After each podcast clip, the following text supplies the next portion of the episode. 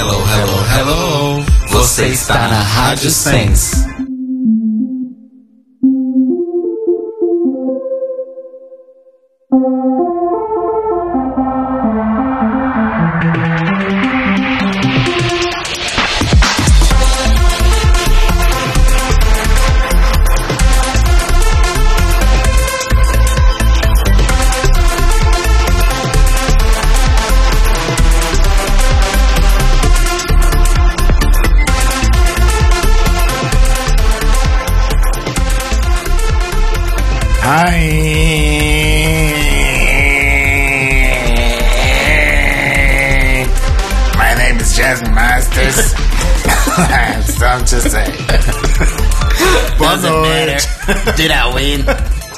Boa noite, gente. Começando mais um The Libraries Open número 6767 para falar sobre o episódio 10?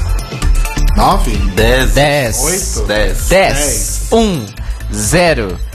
10. Quantos números? Não sou bom com números. É. a louca, né? Para falar sobre o décimo episódio da nona temporada de RuPaul's Drag Race, que pra mim foi um dos episódios mais divertidos de toda a história de Drag Race. Episódio esse que se chamou Crew Battle Work. Crew Better Work. Come Work it. Não? Ai, desculpa. Back, backstage girl. Do your thing and move that camera, girl. Turn to the left, like girl. Now turn to the right, girl. Crew. Crew. Camera two. Now three. Que louca. Eu sou o Rodrigo Cruz. Eu sou Telo Caetano. E eu sou Caio Braga e eu vou investir nessa versão, nessa letra. Vou sentar pra escrever. Ai, vamos. A louca. Esse é o novo Lust for Life. Pra gente ressuscitar o Smag. Não? Tá bom. O cadáver tá quente ainda, já quer se assustar. E antes da gente falar então sobre o episódio, a gente vai dar uma lida nos comentários sobre o nosso episódio anterior. Sobre o. Gente, eu tô tão ruim de memória. Será que eu tô com esclerose múltipla? Que louca. É porque eu tô. Você sabe os sintomas de um aneurisma cerebral? Pode ser também. Perda de memória. Mas deixa eu te falar sobre o Squarespace. Qual que é o nome do episódio anterior, gente? Your Pilot's on Fire. Isso, esse aí. Vamos ler os comentários então. Esse aí mesmo. É, é essa, essa bosta aí.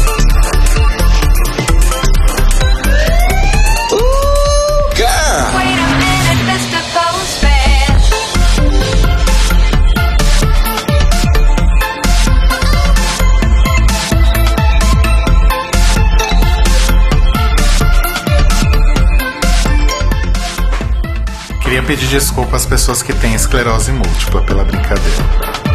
Ok. Que é bastante gente, são 35 mil pessoas no Brasil. Sério? Aham. Nossa. E afeta principalmente mulheres de 20 a 40 anos de pele branca. Olha. E esse episódio é patrocinado pelo Ministério da Saúde. Governo Federal, Brasil. Ordem e programa. Ai, que verdade- nojo falar esse slogan. Na verdade, na verdade é pelo meu cliente que eu não posso falar o nome. Misteriosa. É não, sigilo. Você é quem? A Bruna Surfistinha agora? pra ter cliente que você não pode falar o nome? É tipo isso, é quase uma. Então, vamos lá. Hoje eu vou ler só e-mails que chegaram pra gente. O primeiro é do Leonardo Góes, nosso querido amigo. Olá, queridos. Eu sei que meu comentário deveria ser mandado na semana que vem. Ah, isso é uma observação, assim, gente. É, muita gente, assim que acaba de assistir o episódio, sempre me manda e-mail. E assim, eu adoro, né? Gosto de saber que vocês gostam de comentar com a gente, mas eu só consigo ler na outra semana, porque, né? Vamos trabalhar com uma coisa mais linear no tempo aí. Exa exato. Ué, nada impede que na próxima temporada a gente mude, né? A gente leia o e-mail do episódio que a gente vai falar. Não? Não é viável? Não, são comentários sobre o episódio nosso, não sobre o episódio de RuPaul. As pessoas. Entendeu? Tá. É. Anyway, continuando. Ah, acabei de assistir o episódio e tem algo na minha cabeça que eu queria saber a opinião de vocês. A maioria de nós sabemos que são gravados três finais e a Winner só sabe que é o Winner quando o episódio vai ar. E também já foi dito que na sexta temporada foi gravado um em conjunto da Bianca e da Dor, mas que acabou não vingando. Depois desse segundo win da Sasha e da Shay, fiquei pensando: será que nessa temporada a coroa pós pode ir pras duas? Sei lá, o que vocês acham? Adoro inventar teorias e sempre que penso em uma, tô mandando aqui pra vocês opinarem. Beijocas, adoro vocês. PS, Rodrigo. Eu estou sempre acompanhando, mas só consegui ouvi-los numa segunda-feira. Eu tenho aula à noite e só ouço na terça de manhã. Obrigado por se lembrar de mim. A gente sempre lembra de você, Leonardo, até porque você sempre tá em contato com a gente. Exatamente. Ainda que não ao vivo. E é assim que se faz. Beijos. Assim que se ama. faz. É assim que se Hoje a gente tá muito musical. É assim que quero. Então, mas o que, que vocês acham? Existe essa possibilidade Eu acho. de uma vitória dupla? Então, vamos falar a real que o fandom gosta do. te- O fandom tem um fetiche com vitória dupla. Desde. Desde. Bianca e Ador? Bianca e Ador. Isso. É, foi o que ele comentou. E foi a única que foi gravada uma vitória dupla, não foi isso? Foi. É, pois é. Aí o feti... está criado o Os fetiche. rumores, inclusive, vão até mais longe e dizem que nunca foi gravado uma vitória da Courtney. O que eu acho que é mentira. Não, eles não fariam isso. É, não. Até porque, gente, imagina a situação chata, né? Mas. Dizem os rumores. Então criou-se o fetiche, apesar de desde então não ter sido mais gra- é, gravado finais duplos. Quer dizer, vitórias duplas. Sim. Então, não sei, gente. É porque assim, pensa, já tivemos é, nove. Vamos con- desconsiderar esse episódio que vamos comentar hoje, mas tivemos nove episódios, duas das vitórias foram duplas. A mesma dupla. Talvez. Ah, o Léo tá aqui hoje. Oi, Léo. Oi, Léo. Oi, Léo, tudo bem? Hi, Léo, beleza? Desculpa, continua. Mas. Mas é uma possibilidade, né? Nunca saberemos até chegar o dia. Nunca saberemos. Mas assim, eu já, já dei o meu adianto que apesar de amar a Sasha, eu acho que ela não chega na final. Eu tô mudando de opinião sobre isso, mas a gente fala mais pra frente. Tá. É. Então, eu tenho uma coisa pra dizer sobre isso. A minha teoria de uma, de uma vitória dupla seria caso se pela primeira vez em Drag Race, Drag Race History duas finalistas chegassem sem dublar a final, que seriam Shay e Sasha. Só que a Shay dublou. Sim. Então esse recorde, inf- infelizmente, ficou pra próxima Mas temporada. isso não é tão válido, porque, por exemplo. Não, não é tão válido, mas é inédito. Por isso não, que eu acho que mas teria um peso. não, na sexta temporada, tanto a Courtney quanto a, a Bianca chegaram no top, no, no top sem nunca ter feito lip sync. A As Courtney duas. nunca dublou? A Courtney Courtney nunca nunca dublou. dublou. E a- ela só ficou no bottom 3 quando já tava no quinto episódio, que foi o Ball. Foi o único episódio que ela ficou no bottom 3. A Sasha e a Shay não tiveram nenhum bottom, né? É safe high só. É, agora que a Shay teve É, o, o seu então. primeiro, mas Era até então. Até então tava tudo. A Sasha já teve um low, lembra? Foi no sétimo. O sétimo foi o. 90210 Hole. Sim, Ela fez a, a tia da cantina. a tia da cantina. É, bom. Enfim. É, Mas assim, não é inédita essa situação, já aconteceu. Ok, ok. Todas as minhas, eu, tô, eu tô igual o Rodrigo, minhas teorias estão furadas. O Léo tá dizendo aqui no chat que ouviu boatos que essa final vai ser ao vivo. Não Mas vai. Tá, é, então, tá rolando na- nos perfis oficiais a venda de ingressos pra gravação do finale que acontece no dia 9, é isso, cara? Exato, Isso. 9 de julho. Então, dia 9 de junho vai ser gravada a final. Não vai ser ao vivo, mas eu acho que é o gap. Deixa eu abrir meu calendário do Windows aqui. É, Mas eu acho, se eu não me engano, é o menor gap que já teve. ó, semana que vem a gente tem o, o top 4. E no dia 9 sai o top 3. E aí, exatamente na mesma É. noite, é gravado o finale. Aí, dia 16, acho que não tem episódio. E dia 20, ou tem um Countdown to the Crown. Pela... São 14 episódios, então não vai ter semana sem episódio. Então vai ser um Countdown to the Crown. E dia 23 de junho, a, a coroação, né? O Reunited Finale. Sei lá que nome vão dar. Só uma coisa, segundo o TVDB, que é um banco de dados sobre séries de TV e programas de TV, só que ele é alimentado pela comunidade, tipo a Wikipédia. é, lá está dizendo que o episódio 13, o título do episódio está como Music Video. Hum, entendi. Mas isso pode ser um tipo de informação preliminar, um, um- só pra reservar um lugar e não deixar o episódio sem título. Então a pessoa chutou que vai ser o, o videoclipe aí. É porque eventualmente, acho que já rolou em outras temporadas do videoclipe ser justamente no final do Countdown to the Crown. Exato, exatamente, exatamente. É, onde ele estreia, né? Sim. Bom, temos aí essas teorias rolando. Teorias. E aí agora eu vou ler um outro e-mail, que é uma, a primeira vez que a pessoa manda um e-mail. E eu ia tentar ler o e-mail inteiro na voz da Francine de Curitiba, mas eu não vou conseguir. Então eu vou ler só o começo. Oi, amigas, aqui é o Sérgio de Curitiba. Ai. Sérgio, beijo. E esse é o primeiro e-mail que viu pra vocês pra comentar o podcast das minhas amigas. Ai, Sérgio. O Sérgio. Beijo pro Sérgio. É porque são muitos Sérgios, eu tive que ver qual Sérgio era. Beijo, Sérgio. Beijo, Sérgio. Vocês são minha companhia indo e voltando do trabalho de carro.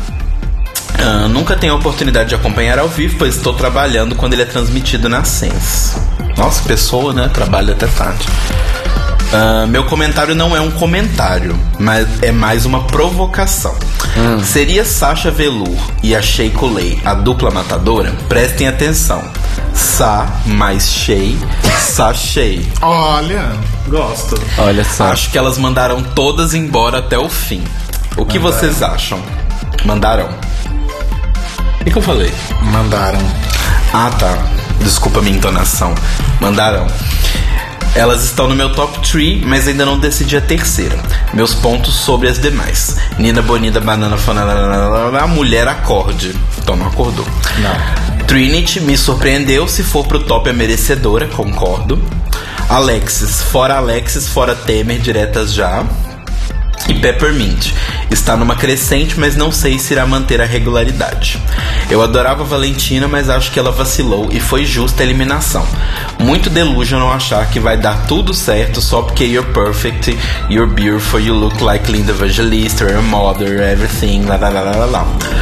A última vez que uma Queen não cantou ah, o lip sync foi a doida da Tammy Brown, há nove temporadas, e propositalmente. Eu vi recentemente a primeira e foi o que lembrei. Não sei se aconteceu outra vez. É, eu acho que realmente não cantar, não, não mexer a boca, foi a primeira desde a Tammy Brown, porque a, a Charlie não fez nada Mas ela dublou a música inteira. e várias outras falaram alface durante a música toda. Mas sempre houve bocas mexendo, dessa vez não teve. Bocas mexendo, gosto. Exato. E Little Kenya Michaels. que- Não, desculpa. Jara Sofia, que teve um, um meltdown no meio do lip sync. Breakdown. É verdade. Mas ela tava dublando até então. Sim. Sim. Bom, mas sobre o nosso top 3, que o Sérgio comentou aqui, eu acho que a gente vai comentar mais no episódio. Então vamos deixar isso para frente. Mas eu gostei de Sachei para ser o novo nome do, do chip. Eu gosto. É que o. Quer dizer, eu amo sachê. Eu acho que fica confuso às vezes falar sem ler. Mas o Hotel, meu namorado muito engraçado e amante do amor do humor pastelão, prefere Sheixa. Sheixa. é, é um bom. Eu gosto também. Sheixa. Bom, esses foram os comentários e no meu bloquinho, né, que é o Aconteceu na Biblioteca, rolou na net. É, dois textos que foram postados lá na biblioteca, que eu acho que é legal a gente ressaltar. Que o primeiro foi o texto do Jeff Oliveira, que, né, que foi postado lá na, na biblioteca falando sobre como o homem gay às vezes é, trata o entretenimento de forma muito agressiva. Eu acho que é um ponto interessante. Ele tem um ponto interessante no, no texto. Inclusive, ele faz a comparação que eu esperava que ele fizesse quando eu comecei a ler o texto, que é Sim. com futebol. Exato. Que é tipo, como que às vezes a gente age como. A gente sempre brinca, né? A Copa do Mundo das Drags começou e tal. E a gente muitas vezes age exatamente como as pessoas que a gente critica o ano todo por causa do Brasileirão e etc. Exatamente. E o segundo texto, também puxando nisso, é um textinho mais antigo. O Laranja, Laranja Lima, nosso amigo, que também faz o review dele de, de Drag Race, sempre posta lá na biblioteca. Ele também tem um texto antigo sobre como que a gente critica muitas vezes as, as cantoras pop, principalmente, que amadurecem.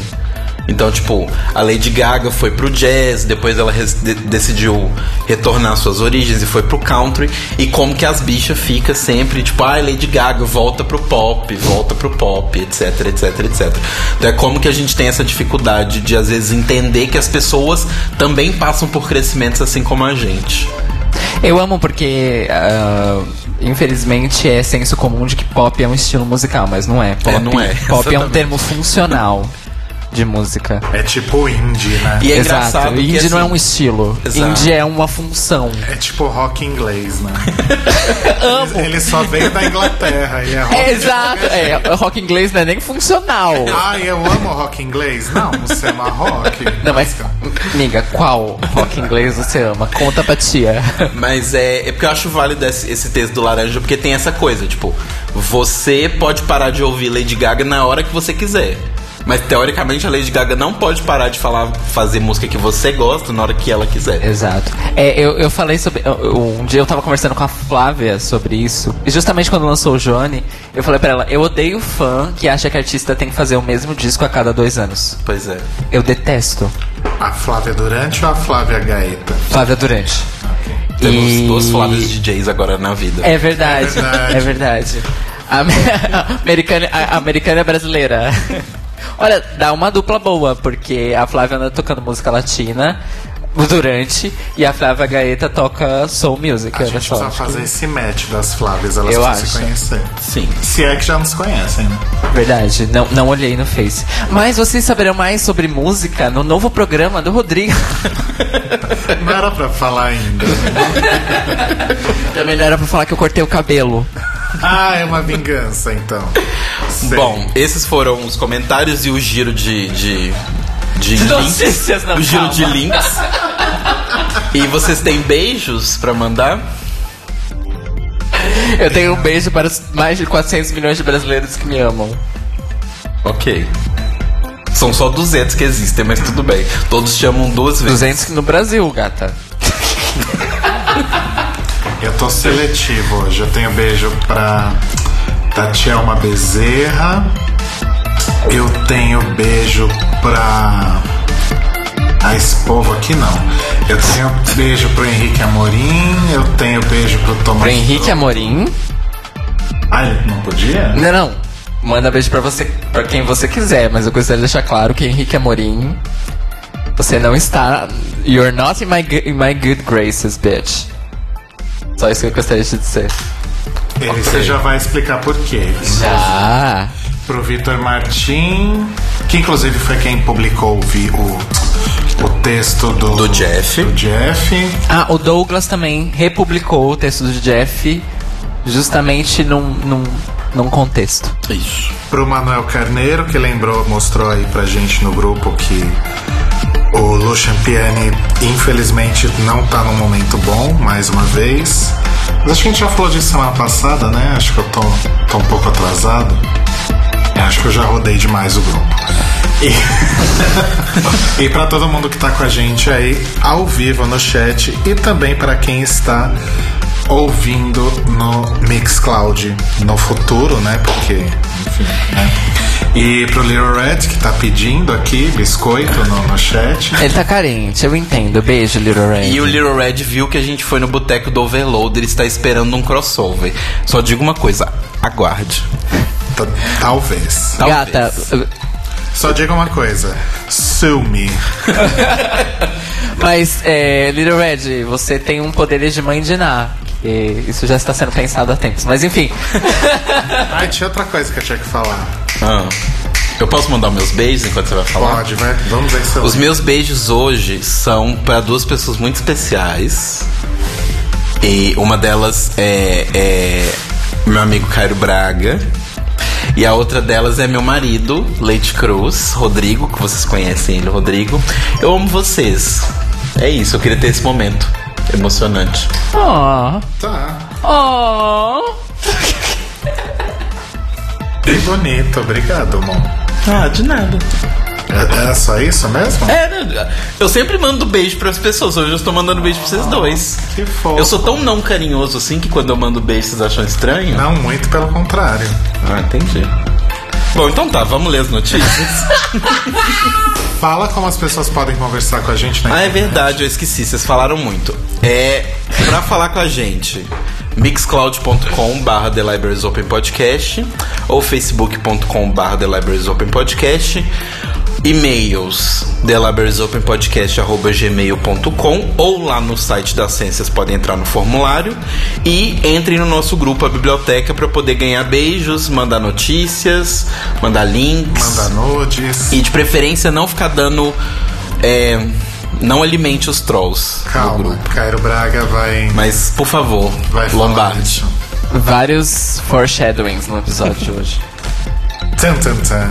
Tá na hora do Lombardi? Sim!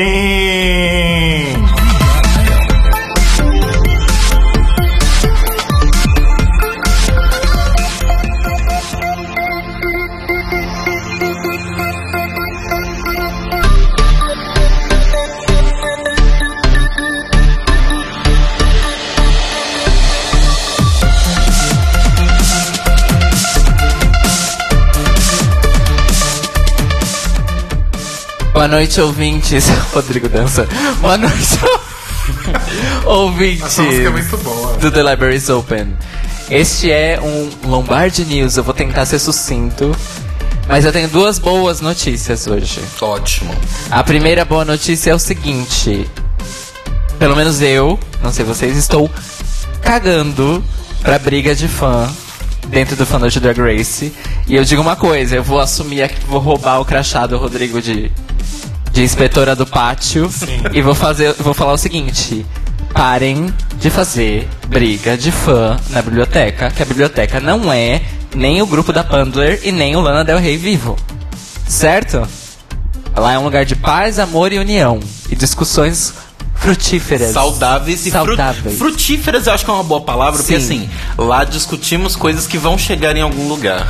Exato. Coisas que a gente sabe que não vão chegar em nenhum lugar, porque nenhuma das duas partes está interessada em chegar em nenhum lugar, não adianta. É igual falar pra, falar pra pessoa que só porque ela não gosta da Queen que você gosta e tá discordando de você, pra ela desistir de tentar pegar o seu corpo, Henrique Amorim.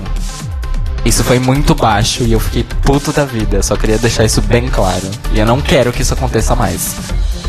Este foi mais um episódio de Spilling the Tea Cairo Braga. Let's see. Scandal. Esse, esse podcast Não, foi escrito pela Shonda. Let's see. Not with Tati. Let's see. Not with Tati. Foi dado o recado. Tá, gente? tá bom. Ok, agora vamos pra uma, pra uma notícia boa, real oficial, né? Hoje, finalmente foi protocolado a implantação da profilaxia pré-exposição ao HIV no Sistema Único de Saúde do Brasil! Uhul! Bom, vamos lá. O Ministério da Saúde anunciou na última quarta-feira a implantação. Última quarta-feira, dia 24. Inclusive, na nossa página, a gente é, postou a notícia sobre na própria quarta-feira, né, gente? E aí, é, o Ministério tem 180 dias após a publicação do protocolo clínico de diretrizes terapêuticas para fazer a distribuição, distribuição física mesmo, tá, gente? Dos comprimidos. É, este protocolo estava previsto para ser publicado no Diário Oficial da União hoje, e isso aconteceu. O anúncio oficial foi feito no site do DHV, que é o Departamento de Infecções Sexualmente Transmissíveis, HIV e Hepatites Virais do Ministério da Saúde, O endereço é www.aids.gov.br. Às 4h20 da tarde saiu o registro e o protocolo, a publicação. Ou seja, agora é oficial. Em 180 dias, o medicamento vai ser distribuído para as primeiras 12 cidades piloto da implantação da PrEP. Ela vai atingir o território nacional ao longo do próximo ano, certo? Sim. Lembrando que o Brasil é muito grande, gente. Exato, então, exato. demora. É, e são milhões de comprimidos, gente. São 7 milhões de comprimidos previstos para esta primeira dotação. Certo? Significa que, eh, dependendo da procura e da aplicação, pode ser que na próxima dotação o número aumente, certo? O número de comprimidos. Mas o lance é o seguinte: é uma informação importante agora.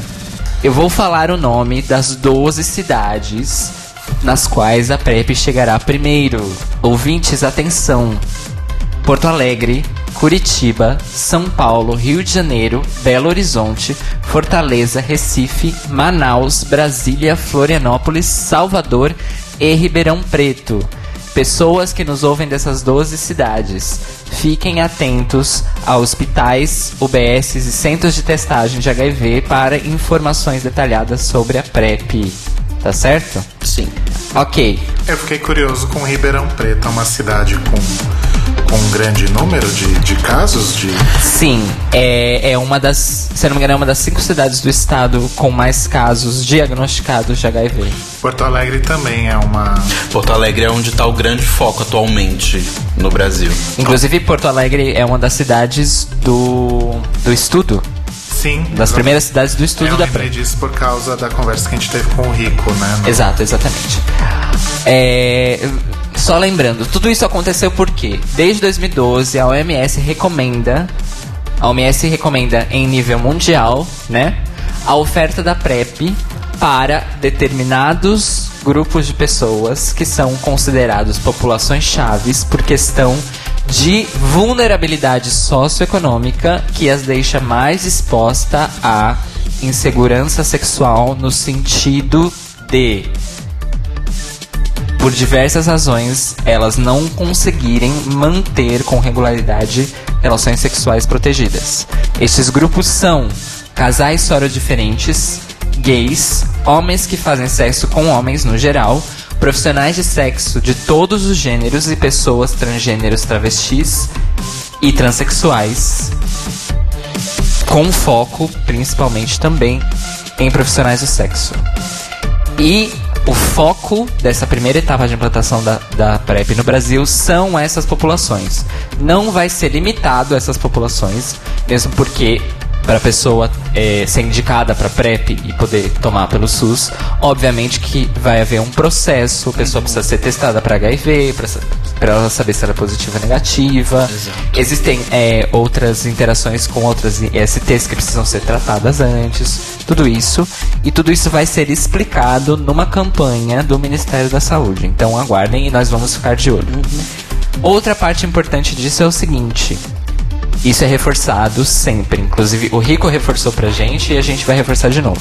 A PrEP é uma parte, uma parte do programa de prevenção integrada que é política pública no Brasil. No Brasil.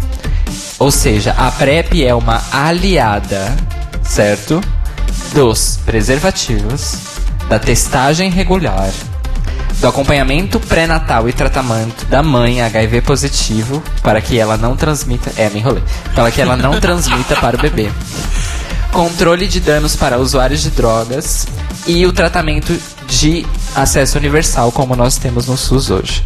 Ou seja, gente, a PrEP não é um milagre. Exato. A PrEP não é um método isolado de prevenção do HIV. Ela é um método associado de prevenção ao HIV. E é sempre importante lembrar que, como o Cairo falou, ela é associada à prevenção do HIV. Exato. Existem outras doenças sexualmente transmissíveis que também são invisíveis até o primeiro momento aos olhos. Então não é um substitutivo da camisinha. Ou Exatamente. seja, se você parar de usar a camisinha porque está tomando a PrEP, você continua se expondo a uma diversidade gigantesca de outras doenças sexualmente transmissíveis. Lembrando que a gente continua passando por um surto de sífilis. Exatamente. Exatamente. E é, temos também a questão das hepatites virais, que são silenciosas, elas demoram muito, tempo para dar sintomas. E elas atacam o fígado, gente. É coisa séria, certo? E podem ser transmitidas por sexo sem proteção. Exato. É, bom, a grande importância dessa implantação no SUS é porque, assim como a OMS recomendou, e recomendou porque a PrEP tem resultados comprovados de redução de risco de infecção de mais de 90%, o que significa que ela sendo parte de todo esse ecossistema de prevenção que a gente acabou de descrever, ela pode garantir uma vida sexual segura sem grandes neuroses. Exato. que é uma coisa que o Rico falou bastante com a gente Porque sobre. te- Lembrando que o Rico falou, o tesão importa. Exatamente, o tesão importa. E só pra fechar, vamos lembrar, de acordo com o último boletim epidemiológico do Ministério da Saúde, 827 mil pessoas vivem com HIV e ou AIDS no país atualmente, e ou porque a pessoa ter HIV não significa que ela tenha AIDS, certo? Sim. Deste total, 372 mil ainda não estão em tratamento. E destes 372 mil, 260 mil já sabem que estão infectados. E a estimativa é que 112 mil pessoas não sabem que tem o vírus. Certo? A implantação da PrEP no SUS põe o Brasil de novo como pioneiro. Nós somos o primeiro país das Américas a adotar o PrEP na saúde pública. O Canadá e os Estados Unidos têm a PrEP sob regime privado. Sim. Como toda medicina nos Estados Unidos, inclusive. Exato. É, alguns países, ah, se não me engano, os, pr- os primeiros países que implantaram a PrEP na saúde pública, dos primeiros, foi França e África do Sul. É, no resto da Europa também estão em processo ainda. É, hum, me perdi aqui, desculpe. Vamos tentar. É, na verdade, isso é muito bom porque confirma a solidez do programa de enfrentamento do HIV na saúde pública do Brasil, que existe desde meados dos anos 90. Certo? Sim. É, Mas só em 2013 o tratamento universal foi atingido. Por quê? Do, me- do- do final dos anos 90 até 2013, só eram tratadas pelo SUS as pessoas que já estavam com AIDS. Não bastava você ter o HIV para ter o seu tratamento garantido pelo SUS. Desde 2013, isso foi, vamos dizer assim, revertido. E todo mundo que tem HIV entra em tratamento imediatamente. Exato. E de janeiro a outubro do ano passado, 34 mil novas pessoas com HIV e ou AIDS entraram em tratamento pelo SUS. E atualmente são quase 500 mil pessoas em tratamento. Esses dados são de dezembro do ano passado. Isso E é mesmo. isso, gente. Nós vamos deixar quem tá escutando a gente gravado. Na descrição do episódio vai ter o link para ah, as informações oficiais sobre a implantação da PrEP no SUS. Isso certo? e a gente vai postar no chat agora também pra quem estiver online. E só um, um, um shout-out que eu quero fazer assim, que é uma coisa que o Rico comentou rapidamente no nosso episódio, mas isso vale num geral pra tudo. Lembrando, gente, que o SUS, é, como eu tinha falado antes, né, o Caio também falou, o Brasil é um país muito grande. Então, assim, da mesma forma como vocês têm que pensar o SUS para consultas médicas, para cirurgias e etc., pensem também na PrEP. Então, por exemplo, se você faz testagem regularmente, tem apenas um parceiro fixo que também é soro negativo, você não necessariamente precisa muito tomar a PrEP. Como o Cairo falou, são 7 milhões de comprimidos, mas é muito, é muito, mas não é tanto assim. Não é tanto assim, porque é, ele, a PrEP, para ser eficiente, ela tem que ser cumprida à risca. É um, comprimido, é um comprimido por dia. Isso. Sempre. Então, assim, é, vamos pensar sempre da mesma forma como a gente pensa a saúde pública. Se você está só com uma dorzinha de cabeça, você não precisa ocupar a vaga de uma outra pessoa que às vezes está passando muito, muito mal num posto de saúde. Então, pensar isso como um todo também, porque é, apesar de eu não gostar muito daquela expressão de truvada horror, que eu acho que ela ganhou um sentido conotativo que não deveria ter. Mas assim, tomar cuidado de, às vezes, dosar isso, sabe? Será que eu preciso? Será que é extremamente necessário? Porque, igual a gente falou, não substitui camisinha. Exatamente. Então, pensar nisso. Exatamente. É, e tem um elemento da prevenção integrada que eu esqueci de comentar. É um elemento irmão mais velho da PrEP, que é a PEP. Sim. Que é a profilaxia pós-exposição. Que é quando você tem algum contato sexual de risco, você tem 24 horas para procurar uma unidade de saúde e requisitar a PEP. A PEP é similar à PrEP, você toma o, o, o, tenofo, o tenofovir e a. E, é tão complicado esse É, nome, esses gente nomes são. e a emtriciabina. É isso mesmo? É isso mesmo. Não, desculpa. Emtricitabina e o tenofovir, que é a fórmula do comprimido da PrEP. Ele é usado na PEP e você toma durante 30 dias após a exposição de risco para, ah, vamos dizer assim, é, Matar se alguma coisa tiver é, entrado. na verdade é criar um escudo, né? Porque a janela imunológica, na janela imunológica do HIV existe a possibilidade, e é só nessa janela, existe a possibilidade de você s- contrair o vírus E eliminar. e ele não ficar no seu corpo, mas só com a PEP. Então, se vocês tiver, tiver, tiverem contato de risco, procurem unidade de saúde em menos de 24 horas, tá certo? Certo. É isso. Nós falamos sobre, sempre. Sempre. Não precisa ser em 1 de dezembro, não. A gente precisa falar todo dia, se possível. Exatamente, exatamente. É, E espalhem a notícia, gente. Espalhem, porque essa notícia tem que ser espalhada. Sim.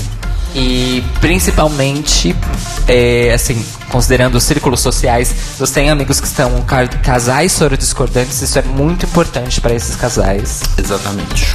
E absurdamente importante para as nossas guerreiras que são profissionais do sexo. Certo? Isso aí. É isso aí, gente. Fica dado então esse recado, espalhem direitinho, né? Com consciência, explicando direitinho como funciona. E, e vamos aproveitar, né? Porque é, a gente tem tantas notícias ruins, né? Ultimamente relacionadas aí à, à gestão desse Brasil, porque agora é gestão, Ou né? a ingestão. não é mais governo. A indigestão.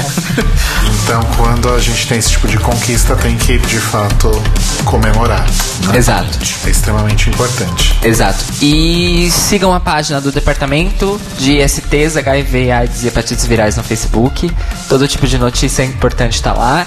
E agradeçam a eles pelo trabalho que eles fazem há mais de 20 anos. Que envolve diretamente a comunidade LGBT, óbvio. Tanto que o símbolo da PrEP tem a bandeira do arco-íris embaixo e não é à toa. certo?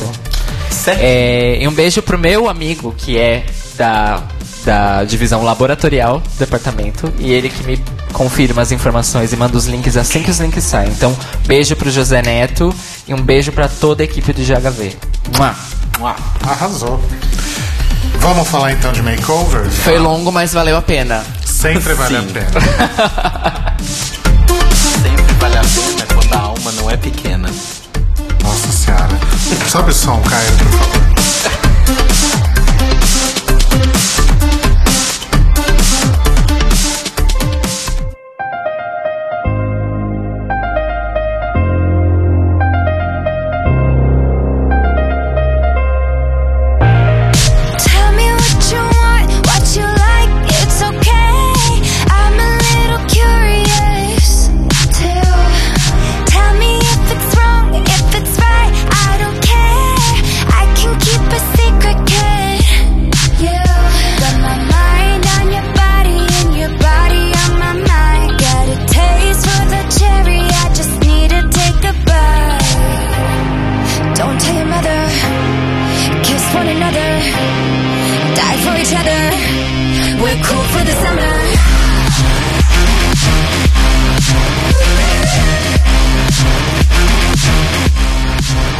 For the summer.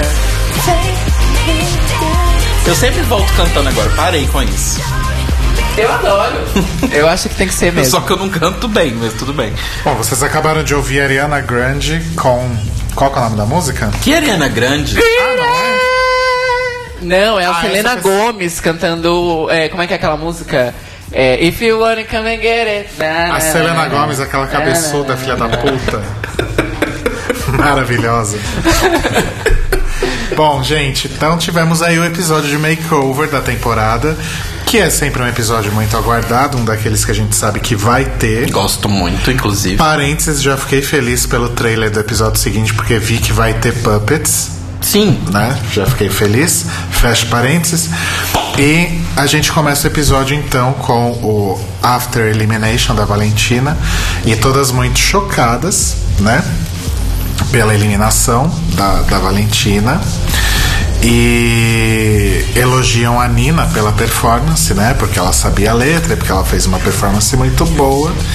E ela fala que ela tá se sentindo péssima, que ela não consegue comemorar essa vitória, porque pra ela não é exatamente uma vitória. E se a Valentina não estivesse na dupla com ela, talvez ela não tivesse sido eliminada. Nisso eu vou ter que concordar Não, um pouco. nisso é uma, é uma coisa. Contra fatos. Por exemplo, uma ótima dupla pra Valentina, já que a Valentina sabe a parte de atuar, mas não sabe a parte de. de criar, né? Seria a Alexis, que é a criadora zona, não é verdade? Ai, não, a Alexis, nossa, ela é a Criativa produtora. Zona. É a diretora de cinema. Eu acho que a Alexis devia largar a carreira de, de drag e investir em produção, em direção, alguma coisa assim. Professora do Maternal 2. né? Porque ela gosta mais de instruir as pessoas do que de fato fazer a coisa.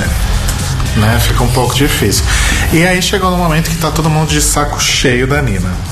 Pois é. Até a Sasha, que é uma pessoa super maneira e E tranquila. a Sasha parece ser a pessoa mais paciente do mundo. Exato, e a Sasha, tipo, assim que a Nina começou, a Sasha já olhou pro outro lado e já viu. Não, e ela falou, ela não só olhou pro outro lado, mas ela É. falou assim: Eu não vou falar sobre esse assunto mais, eu já cansei dessa conversa. Só faltou o meu uh pra completar essa E aí a, a, a Pepper, a Pepper faz a mesma cara, olha pra ela e fala assim: Não, eu concordo. Tipo, eu não vou mais falar sobre isso. E aí a Pepper fala uma coisa que, assim, num ponto eu entendo a Nina. Mesmo ela tendo ganhado o Boron, foi o terceiro. Não, foi o segundo Boron seguido dela. Então você fica meio down mesmo. Eu entendo essa parte do tipo, ah, eu não me sinto uma vencedora, eu só escapei. Eu não venci nada. Ok. Mas daí do tipo, elas ficarem tipo, não, parabéns e tal, você arrasou, tipo, não foi só porque ela não sabia a letra, você arrasou mesmo e tal. E ela vira e faz aquela cara do tipo, ah, whatever. Sabe? Tanto faz. E aí todas lá, tipo, Nina, Nina. E ela, tipo, com aquela cara de bosta. Cada vez mais eu acho que ela fez a Jasmine Masters no Snatch Game e ficou na Jasmine Masters. Pra sempre. Porque ela tá com a mesma atitude. Até a Jasmine Masters é mais positiva que ela, né? E aí, como a Sasha diz, isso não é terapia de grupo, né? É uma competição. Pois é. Já passou da hora de ajudar as pessoas. Bom, enfim, meu celular tá fazendo barulho em algum lugar e eu perdi ele. Simplesmente, não sei onde enfiei. Tá ouvindo? Tá falando comigo, gente. Tá aqui. Aonde? Ah, essa bosta aqui. É na mesma cor da mesa, por isso que ele não achou. Deixa eu pôr no mudo, peraí. Isso E ao aí? vivo é muito emocionante. E aí, o que que acontece, né? É, tem o, o Peckin, né? Que pelo que a gente percebeu aí nessa temporada, ele está sendo gravado muito tempo depois, eu não sei exatamente quando. Mas se alguém tiver informações sobre isso, inclusive, contribui aí, porque eu não sei exatamente quanto tempo tá, tá de, de intervalo entre a temporada e o Acha Peckin ele foi gravado. Mas a Nina continua na mesma, assim, tipo, a Michelle tentando convencer ela e que, de que ela é foda tal, e ela, ai, ai, ai, não sei. E a Michelle é tipo, não, mas você não percebe o que você fez? Tipo, como que você, como que foi a sua atitude durante o programa tal? E a Nina, tipo, usando as mesmas desculpas, sei lá, um ano depois. Sei lá. É, então. Ela, ela dá uma explicação no Atchapecking, meio que falando que no momento em que ela não conseguiu ser a Black China, dali pra frente pra ela foi tudo uma grande corredeira pra baixo, porque ela achou que era tudo uma grande conspiração drag do pacto do ônibus. Com o Supremo. com o Supremo, com tudo. Tem que manter isso aí. É o pra pacto poder do- tirar ela. É o pacto do All Stars, né? Exato. Voltou. Então, Featuring assim, Michel Temer. De tão aterrorizada que a, que a Nina ficou. Mas e- eu acho complicado isso, sabe? Porque a Nina, ela. ch- chega num ponto que ela atrapalha muito tudo, sabe? Porque, tipo. O, o Guilherme até comentou aqui no chat, porque a Sasha fala que isso não é terapia de grupo e logo depois fala que é terapia de grupo. Mas o que eu entendi que ela quis dizer naquela hora, mais do que, ai, nossa, que incoerente, foi do tipo, velho, a gente tá tentando te ajudar. E você não quer ser ajudada. A Pepe fala, é a primeira vez na história da humanidade em que eu tenho que virar pra uma pessoa e dar parabéns pra ela porque ela fez um bom trabalho e ela não quer receber os parabéns. É bizarro isso, gente. Sabe, tipo, a Nina devia perceber que ela não está em Atlanta. É muito underachievement isso, né? Sabe? Ela não tá em Atlanta. Chega. E a. É como a gente já comentou outras vezes, e o Cairo falou também, que a Nina sofre de paranoia crônica. É, então, gente, é, é tipo assim, ela tem depressão, ela sabe disso. Só que ahn, a questão interna dela não é só interna. Ela claramente tem um- um- uma mania de mania de perseguição entre muitas aspas, mas é uma, ela tem uma depressão paranoica e isso é muito mais comum do que se pensa. Super. Super, porque a pessoa sente um- uma tristeza infinita que ela não sabe de onde vem e dependendo da vida que a pessoa teve, ela acaba associando ao mundo externo. Ou seja, tá todo mundo contra mim, é por isso que eu tô assim. Mas isso é classificado como uma psicose, na verdade, não é? Ou não? É que, é que psicose é uma coisa que meio que não se usa Eu não mais. sei. Ah, eu não é? sou. É, eu não é, sou psicólogo e psiquiatra. Eu não, sei. sabia, o termo psicose não, não existe mais? Não, não é que não existe. Ele não é muito, ele não é mais muito usual. Igual não, não se fala mais tanto em psicopatia e sim em sociopatia. Hum, tá, faz sentido. Porque na verdade, e, e por isso que não tem mais é, maníaco depressivo. É, porque assim, a depressão é muito mais complexa, tem muito mais facetas do que se sabia 20 anos atrás. A bipolaridade, o maníaco depressivo também tem outras camadas e outras manifestações, e essas coisas podem interagir na mesma pessoa. E fica tudo mais complicado. E, É questão e esses termos são simplórios demais para a dimensão Uhum, da, exato. da coisa. E no caso da Nina, eu acho que tem uma, um outro problema associado a isso, que, como eu falei, eu não sou psicólogo, não sei se essas coisas vêm juntas, mas que é uma síndrome de impostor que ela tem. Sim. Que mesmo quando ela vai bem, parece que ela não consegue aceitar que ela foi bem, porque ela entende que se ela foi bem, teoricamente ela é, roubou no jogo. Ou, tipo, ajudaram ela, do tipo, ah, fizeram de dó. E algumas pessoas têm isso em vários níveis diferentes. Eu já passei por momentos na minha vida em que eu sentia isso, do tipo assim, ah, eu tô indo bem, mas eu tô indo bem porque as pessoas estão me protegendo, né? Tipo, eu não tô indo bem, bem mesmo, de verdade. Mas assim, ela, como o Rodrigo falou, como é gravado muito tempo depois, eu achei que ela percebendo quão mal isso fez pra ela, porque ela tá. Tipo, do, do Snatch Game pra frente, você percebe que ela tá mal mesmo, tipo, triste, pra baixo, caída e tal. Eu imaginei que ela talvez pudesse tentar correr atrás disso. Ah, De se curar e, e- Desculpa. De se curar e tentar melhorar. Mas ao que ela, pelo que ela fala com a Michelle, não parece que foi isso.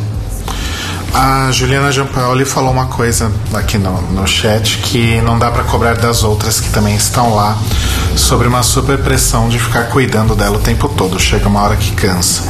O programa deveria se responsabilizar mais pela saúde mental das participantes. E é fato que a gente já teve casos aí de participantes que sofreram muito por causa de uma série de, de questões é, pessoais aí de, de saúde é, durante as suas temporadas. Então a gente teve o caso da Laganja que estava sofrendo de ansiedade. A E Sasha, a teve, Kátia. E teve problemas aí é, graves, né? De, de, por causa dessa ansiedade exacerbada, que geralmente ela controlava com a cannabis, mas supostamente ela não teve acesso a isso durante a sexta temporada. E na sétima a gente teve a Kátia, que passa aí por um processo de reabilitação, né? E ela estava longe do grupo de apoio e do tratamento habitual dela. E também deu uma, uma pequena surtada lá no, durante a temporada dela também. E é complicado, né? Porque de fato é um ambiente com uma pressão muito grande, que você vive uma realidade completamente diferente da sua, então é importante ter um, um suporte. Será que não tem, tipo, psicólogos na equipe de, de Drag Race, alguma coisa assim? Então, deveria porque é uma situação de semi-confinamento. Exato. Não é um confinamento completo, mas é um semi-confinamento. E é uma competição sob pressão. E é uma competição sob pressão de tempo. Né? É, então, se não tiver um, um, um, um psychological consult, consultant, que normalmente tem nos realities de confinamento ou naqueles de aventura, tipo Amazing Race, Survivor, essas coisas, é, eu acho bem responsável não ter. Eu acho que tem. Eu, eu não acho que não tenha, mas eu acho que é como a gente tá falando, é um. A gente tá o tempo todo ressaltando como elas correm dentro do programa pra fazer tudo. Ah, sim. E é tudo sim. muito rápido. Então, assim, eu acho que é um tratamento que exige mais tempo, mais continuidade e mais espaço, que é uma coisa que elas não têm ali. Assim, gente, é, é, é, é, é assim, é o velho dilema de como as pessoas tratam ah, as questões psiquiátricas e psicológicas. Não é elas falando que a Nina é maravilhosa ou pra Nina é, acreditar em believe in yourself que vai resolver uma depressão clínica, É, de je- gente. De jeito nenhum, não é assim que funciona. Não é assim que A funciona. Sasha fala uma coisa. Desculpa. Não, eu só era. A Sasha fala uma coisa que eu acho que é válida, concorda com isso que, dois, que vocês dois estão falando, que ela fala, eu acho que a gente não está ajudando e pelo contrário, acho que talvez a gente esteja piorando o negócio. E me fez pensar um pouco se talvez a Nina não, nesse estado mental dela, se ela não é aquele tipo de pessoa que precisa de um desafio para ficar tudo bem. Tipo, se tá tudo bem, ela acaba criando uma situação. Ela sempre precisa uma situação para vencer. Vamos colocar assim, sabe? Então talvez elas tentando deixar o ambiente mais agradável e menos competitivo não estivesse ajudando, estivesse mais atrapalhando. Exato, eu, eu concordo com você. Assim, do pouco que eu sei via meu pai sobre é, comportamentos depressivos e paranoicos, é, é um ciclo, gente. A minha, a minha avó, ela é para. Tipo, claro, hoje ela tá no estado de demência, mas ela a vida inteira teve paranoia clínica. E era um ciclo, gente. Quando uma, como uma, quando uma situação paranoica, mesmo que por irreal, se resolvia de alguma forma, não demorava dois dias pra surgir outra. É um ciclo. É, guardadas as devidas proporções, eu faço um paralelo da Nina com o Lucian, no sentido de que aparentemente parece que os dois não, é, entre aspas, aceitam ajuda, porque não é uma mera questão de aceitar ajuda, né? A coisa é mais, mais complicada que isso. Mas passa um pouco da mesma impressão que eu tenho com o Lucian, não sei. Mais uma vez, guardadas as devidas proporções, né? É, porque eu acho que como o, o Lucian tem a questão das drogas em si, associadas, eu acho que isso é todo um gatilho mais poderoso, sabe? Mas, eu, mas faz sentido essa análise que você está fazendo. E, infelizmente, assim, é, é uma coisa que a Nina vai ter que lidar com, com, com essas coisas por ela mesma. E tomara que ela fique bem. Por ela mesma, entre Não, aspas. né? não, quando eu digo pra ela mesma, eu falo como profissional, mas assim, não acho que é uma coisa que tem que ser televisionada, sabe? E, e, e transmitida e que ela conte toda semana num vídeo, no Periscope, alguma coisa assim, sabe? Eu acho que. Eu acho que o mais interessante é que ela consiga resolver isso, que ela fique bem, porque ela é talentosa. A gente vê ela fazendo muitas coisas talentosas. O problema que eu acho que ela tinha muito no programa, já jantando pro final, né? O problema que eu acho que ela sempre teve no programa é questão de tempo, porque nunca estava bem acabado, como a gente vê na internet que ela sabe fazer. Exato. E vendo no Instagram dela, a gente sabe que ela é detalhista muito mais do que ela foi em Drag É. Race. Mas porque ela. É aquilo que eu falei, né? Ela tem tempo pra Sim. fazer as coisas. Ela e não tá assim, tomara que dê certo, que vire e que ela. é, agora que ela é Andrea Charles. Nina Bonina Brown, Andre Charles. Inclusive,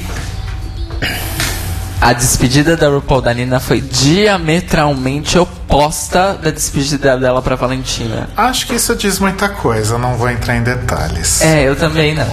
É uma coisa, é fato. ah, RuPaul gostava, né, gosta muito da Nina, né? E, Sim. e outra coisa que é indiscutível também é o talento da Nina, né? Então vamos torcer para que ela é para que ela realmente continue crescendo e evoluindo muito no que ela faz, porque é indiscutível que ela é muito maravilhosa, né? E a gente sabe que a gente já discutiu isso muitas outras vezes, inclusive falando até de Fifi O'Hara, por exemplo. A gente sabe que é, como se diz? O que a gente vê na temporada é reflexo de um programa numa situação específica de que o que o que o cara inclusive acabou de, de definir como semi-confinamento, né? E é um, é um recorte, né? Não é a vida da pessoa. A Fifi O'Hara não é daquele jeito, a Nina não é daquele jeito, a Valentina não é daquele jeito e todo mundo, né? Então a gente não pode simplesmente julgar pelo que a gente viu na TV. Olha aí Laganja Stranger sendo mais Pois é. maravilhosa do que todo mundo junto, assim. Inclusive, eu tava comentando com vocês que eu assisti o, o Look at Her da Derek Barry. Inclusive, é Derek Barry featuring maridos. Nebraska e marido estilista que eu nunca lembro o nome. É, que é um gato e ele é cubano. Inclu- É bom, enfim, isso é assunto para outro dia. É, o lance é: a apareceu a Bob, e aí o, o apresentador que eu sempre. O Johnny McGovern falou assim: Ah, você brigou, vocês brigaram, né? Ela falou assim: Ah, a gente brigou, tipo, desde o primeiro dia, mas depois do programa a gente se encontrou numa situação da vida real e a gente descobriu que na verdade a gente se identifica pra caramba. É, gente. e ela falou assim: E a gente tá lá pra fazer TV, né? Exato, coisa de confinamento. Tipo, pensa, gente, brigas de casal são o maior exemplo disso. Duas pessoas que se amam e estão ali sempre juntas. E de vez em quando tem uns arranca-rabo. Eu quebrei o pau com o Telo sábado, É, inclusive. quebrou um cabo de vassoura nas minhas costas, aqueles, a louca. A gente tá de boas aqui, a louca, né? Gente, O Cairo, Maria da Penha. o Cairo já presenciou brigas nossas, ele sabe Ah, como é tenso. e o Caio ficou igual a Trinity, né? Tomando canudinho. Ficou igual, igual, foi maravilhoso. Mas, Mas é isso, gente. Everybody say love. passou. É, Vamos pra frente. Vamos continuar. Everybody say love e everybody deixa de ser insensível com problemas mentais, mentais das outras pessoas. Porque as nuances são muitas e, a- e o reducionismo social é enorme. Então a gente tem que combater. Sim.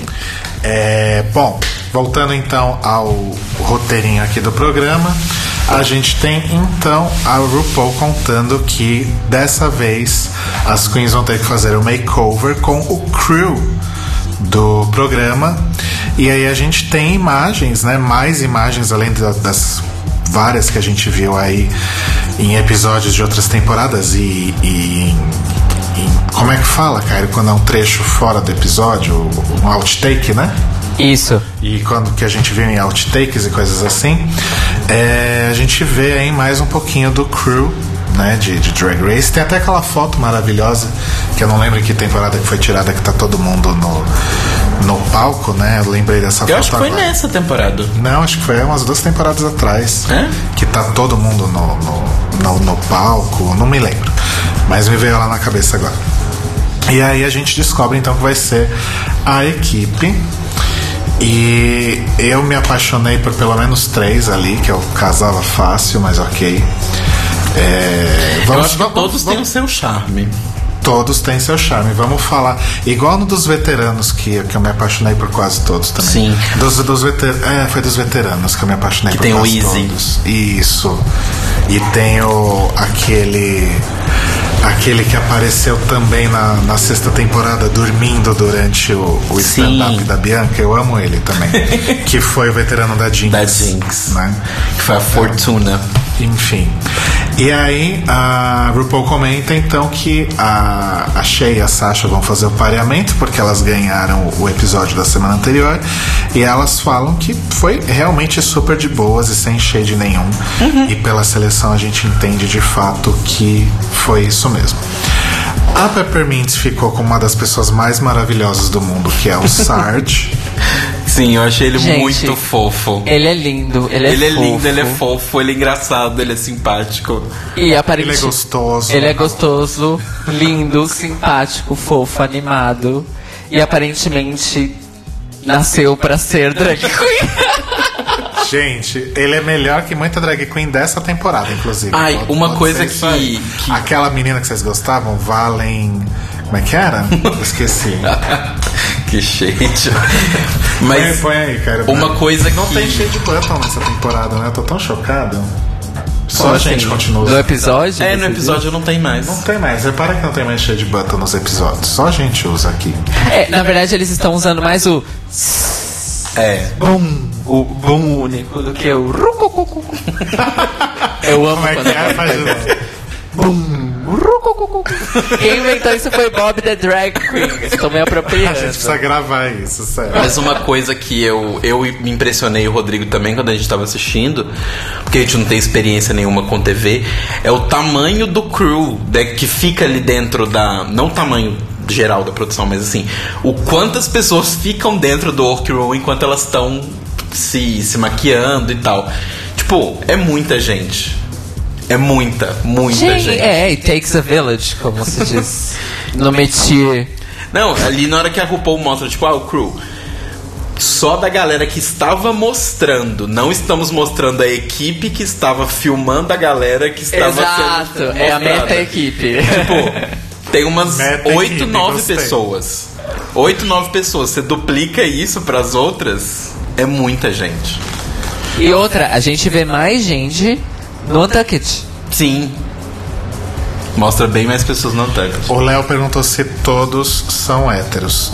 Aparentemente sim, né? É, não, não foi um ponto tocado. Na verdade, foi, come- foi comentado é, casualmente. Alguém falou de namorada, alguém falou de filho, Sim, né? sim. alguém falou de esposa. O... A RuPaul. né? Mas eu acho que são todos héteros. Mas eu acho que a RuPaul escolheu de propósito. Sim. Porque a gente sabe que tem várias bichas na equipe. Claro.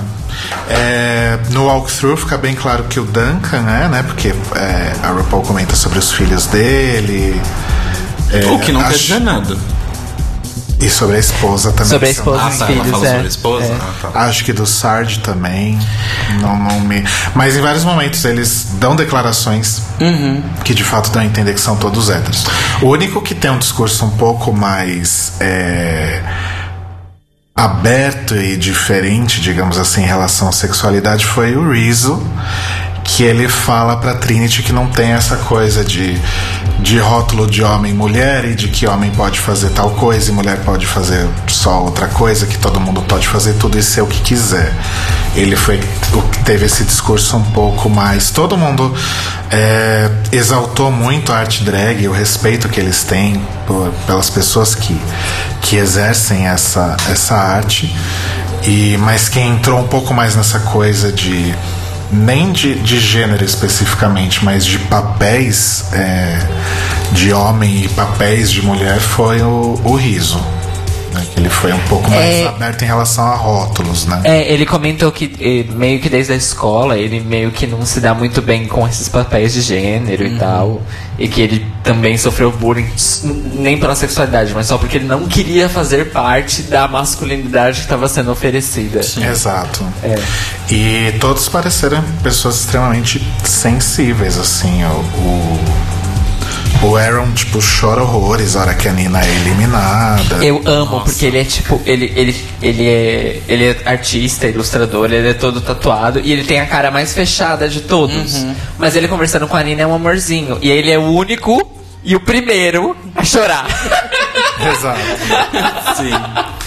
Não, mas eu achei fofo. E o que eu achei mais legal foi isso que o Rodrigo falou, do, do respeito que eles mostraram. Tipo, o Serge fala uma coisa que eu achei muito bonita, que até tinha saído no, no preview antes, que ele fala que ele nunca imaginou que ele ia estar trabalhando com isso, mas que agora ele tá trabalhando e, tipo, aí a Ru, a Ru fala, né? Tipo, ah, fico muito feliz que eu nunca percebi nenhum tipo de preconceito ou nenhum tipo de julgamento sobre as meninas. Ele falou de forma alguma, tipo, pelo contrário, eu me sinto honrado de estar documentando isso. Tipo, porque deu a entender que ele é meio que o câmera principal ali dentro do workroom. É, existe um, um, Um, um head, é- um head camera sempre. Então, assim, é, eu achei legal porque você percebe, isso eu achei muito legal, ver as pessoas que estão por trás disso mostra o que o programa tá tentando enquanto mensagem maior.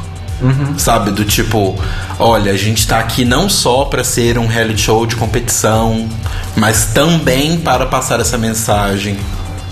A RuPaul fala com o Duncan o negócio dos, dos filhos e ela fala uma coisa que foi, assim, direcionada pro papaizinho dela, né? Que foi a questão do tipo, se eu tivesse um pai que tivesse tido coragem de usar todas as cores do, do lápis de colorir, eu teria sido uma criança muito diferente, muito melhor.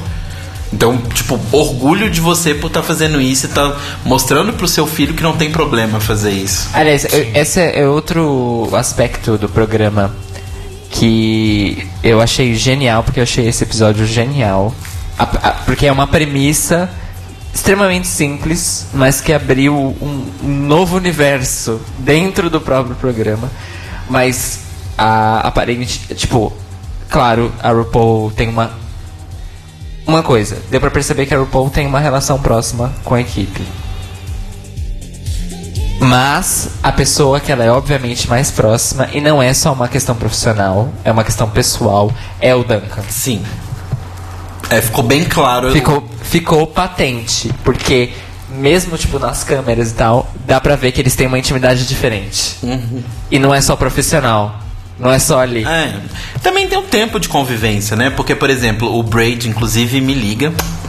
O, o Brady Todos e o... podem me ligar, na verdade. né? O Brady e o Josh, eles falam que é o primeiro ano deles. Então não existe uma, um- uma proximidade. E fora que o, o Duncan é diretor de. de, de, de- Ele é- diretor de cena e de estúdio, não é? Ele é. Não, ele é, é, ele é assistente Diretor de assistente. É, diretor assistente. Entendi.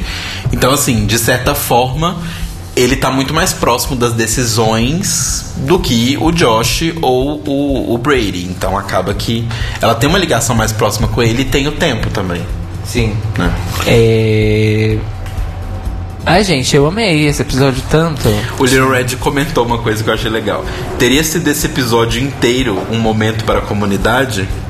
Eu acho. Eu acho, eu acho também. E eu é também isso que acho. Ele falou. Teria sido esse episódio um inteiro momento da comunidade? Foram vários momentos para a comunidade. Eu não entendi um pouco de- Lembra quando a gente falou que agora tinha o quadro do momento mensagem para a comunidade? Ah, tá. Esse episódio foi um grande Ele foi um mensagem. inteiro uma mensagem para a comunidade. Inclusive é por isso que eu acho que a RuPaul colocou só os membros de equipe hétero pra fazer os Sim. makeovers. Sim. Por exemplo, eu senti falta do Five, Qual Mas- dos fives? o do Untucked. Não, qual dos fives? Não tem só um five essa Ah, é? temporada. É. Eu não Rola um revezamento. Bom, mas aí voltando ao- pareamento, então a, a Pepper ficou com o Sarge, a Nina ficou com o Aaron, a Trinity ficou com o Rizzo, a Alexis ficou com o Brady, a Shay ficou com o Josh, que acho que foi o único que a gente não falou nada a respeito, e a Sasha ficou com o Duncan, né? Então, Sasha e Shay escolheram os, os que elas queriam e depois parearam as outras e ficou tudo realmente muito bem dividido. É, a Sasha pegou o Duncan primeiro por uma questão de, de semelhança, né? E também porque ela falou que gostava de uma mulher forte, né? No meio do caminho ela se arrepende um pouco, mas depois no final a gente vê que o resultado ficou maravilhoso. É, é, eu- é porque na verdade o que ela, que ela falou antes, que ela queria que ele é sempre tão sério, claro, né? Ele é o, o chefe do estúdio. É, é o que ele falou, quando o Ron não tá aqui, eu que mando nessa porra. E ela falou que queria descobrir qual era o lado é, relaxado e divertido dele. E na verdade depois a identificação deles meio que vai por esse, por esse clima, porque duas pessoas muito sérias e que às vezes se torna um obstáculo para ambas, que é o que eles falam com a Rue. E aí ele faz uma piada. E a Rue fala, mas como você lida com ele com isso? Aí ele dá uma pausa. Drogas.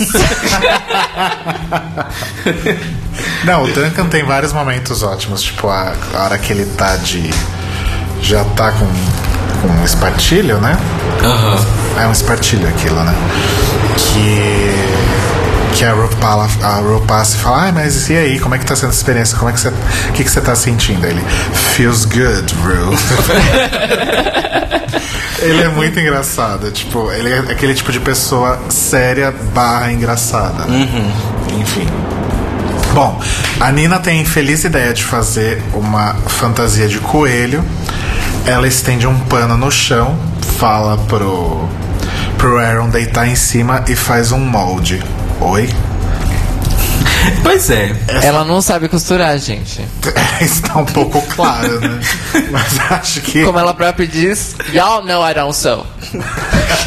Então Sou por que, que você inventa? Seu ciúme. Então por que você inventa, né? Isso que eu não consigo entender.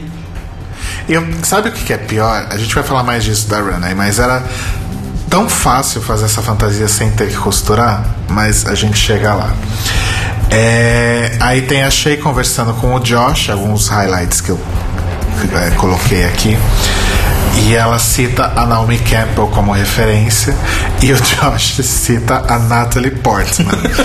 ela fica com uma cara do tipo: Pois é. Natalie Portman? Não, e assim, dessa hora eu acho engraçado porque a Shea ela tem todo um trabalho de enaltecimento da cor e tal, do tipo mulheres negras poderosas, e ele vira Natalie Portman, tipo, sério, cara? A branquinha mesmo? A sua bran- branquinha sem graça? A branca é branca judia mignon ainda por cima, baixinha. Sabe, tipo, sério mesmo? Bom, aí a Trinity com o, o Rizzo rola esse papo aí sobre o- os papéis de gênero e tal. E ela não, nem convence, ela obriga ele a fazer aquilo pelo qual a família é muito conhecida, que é o tucking bem feito. A coendação da neca Em português bem claro. em, em boa língua de drag brasileira. Pajubá bem claro. Exatamente. E aí ele vai lá pro canto no espelho e ela depois vai lá dar uma uma ajudinha, colocar Ajudada. tudo no lugar ali, uma bola aqui, outra ali. E aí ela pega a fita adesiva, que eu quero muito uma fita daquela. Eu quero muito uma fita daquela pra minha próxima mudança, porque aquilo deve te segurar até não sei o que. Então, eu- sei que não é gaffer porque a gaffer não faz aquele barulho quando É da você 3M, solta. eu acho. Mas é, é tipo, é tipo uma silver tape, só que colorida, não é um esquema assim? Exato. É isso mesmo. é uma silver tape, só que colorida. pois gays, aquelas. pois drag queens. Teve um momento que eu achei engraçado também, que foi do Brady, que ele falando com, com a RuPaul, né? Tipo, a RuPaul pergunta, tipo, ah, sua namorada é, é o motivo e tal. Ele, não, tipo, desde que eu entrei aqui eu vi que tem muitas, muitas drags diferentes, tem muitas coisas diferentes, e eu sinto que, tipo, é muito mais legal, muito mais profundo do que eu achava que ia ser. E aí a, a RuPaul vira, tipo, ele fala assim, ah, inclusive se você precisar de um co-host, temporada que vem, tipo, bye Michelle Visage. Não, é Foi you, maravilhoso. Michelle Visage. Fuck you, Michelle Visage. Foi maravilhoso. O Brady é incrível. Inclusive, Brady, tô aqui. É, e nesse walkthrough com a, com a Alexis e com o Brady, a, a RuPaul fala uma coisa muito foda. E demorou pra ela entender que esse poder, esse fierceness que ela tem quando ela tá montada, poderia ser usado também no resto da vida dela, no dia a dia Exato. dela, né? Que eu acho que é o tipo de coisa que pessoas como a Nina, por exemplo, não entendem muito bem, né? De aplicar isso pra sua vida. Você você não precisa ser só, você não tem que ser só poderosa, maravilhosa quando você tá montada. Você pode ser sempre Exato. né? Enfim. E, e o Sarge também fala um pouco sobre o, o, o respeito. Ele é um dos mais antigos lá, né? Só o Duncan que tá lá mais tempo que ele. E ele fala sobre o respeito que ele adquiriu, que ele viu que não era simplesmente homem se vestindo de mulher, Né? E, gente, pensa que esse cara conheceu Latrice Royale, esse cara conheceu Jinx e Alaska, esse cara conheceu Bianca, esse cara conheceu Pearl, a louca. Esse, esse cara conheceu Katia e Trixie. Esse, isso supondo que ele esteve durante todas as temporadas, disse ele que sim, né? Esse cara conheceu. Ele conheceu quase todo mundo, porque ele pegou o All Stars 1 também. Exato. né? É, segundo o que ele falou, é da desde a quarta com os dois All-Stars. É, da quarta pra frente com os dois All-Stars. E eu acho legal porque, assim, uma coisa que fica bem claro nesse Untucked, principalmente, mas é uma coisa que a gente já vinha vindo em, já vinha vendo em outros Untuckeds, que é como que vai aproximando. A, a produção se aproxima muito delas. Ah, sim. Então, tipo, por exemplo, o, o Surge. É um cara, tipo, tava ali, todo mundo conhece ele, todas viram. E quando tá filmando, tipo, obviamente devem acontecer coisas engraçadas, do tipo, algumas de- delas devem cair, ou, sei lá, uma roupa que ela tá vestindo rasga, ou cai a roupa, e todo mundo deve rir. Eu imagino que devam ter esses momentos.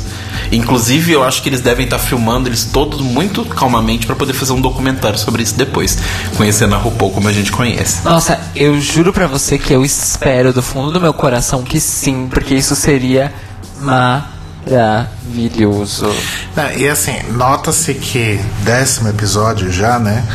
Cria-se uma certa intimidade com o crew, né? Tipo, tanto que a hora que a RuPaul fala que o Duncan também vai, o grito que elas dão é, é grito, tiro, berro, lacre. Exato. É tudo. Né? Porque elas, tipo, ficam extasiadas que ele também vai ser montado. É, e tem, tem uma coisa, né, gente? É, lembrando, a filmagem não é direto. Existe, eu cheguei a comentar isso temporada passada, de que existe os momentos de gelo, que se fala, que as câmeras ficam no gelo, que as câmeras são desligadas. Inclusive, a produção tem que ficar enchendo o saco pra elas não conversarem entre si quando a câmera tá no gelo, pra eles não perderem nada.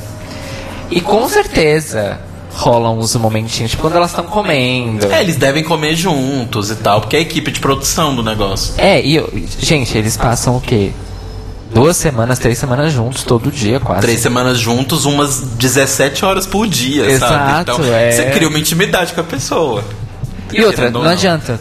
É, pro reality dar certo, ainda mais um reality como o RuPaul's Drag Race, tem que ser um clima legal. E a equipe é met- a equipe é literalmente metade das pessoas estão lá ou mais. Ou, não, eu acho que é, mais. Mas, É mais, né? É mais da metade das pessoas que estão ali naquele ambiente. Se essas pessoas não se aproximam ou se fecham, não vai ser legal para as participantes. E aí o material que eles recolherem vai ser uma bosta.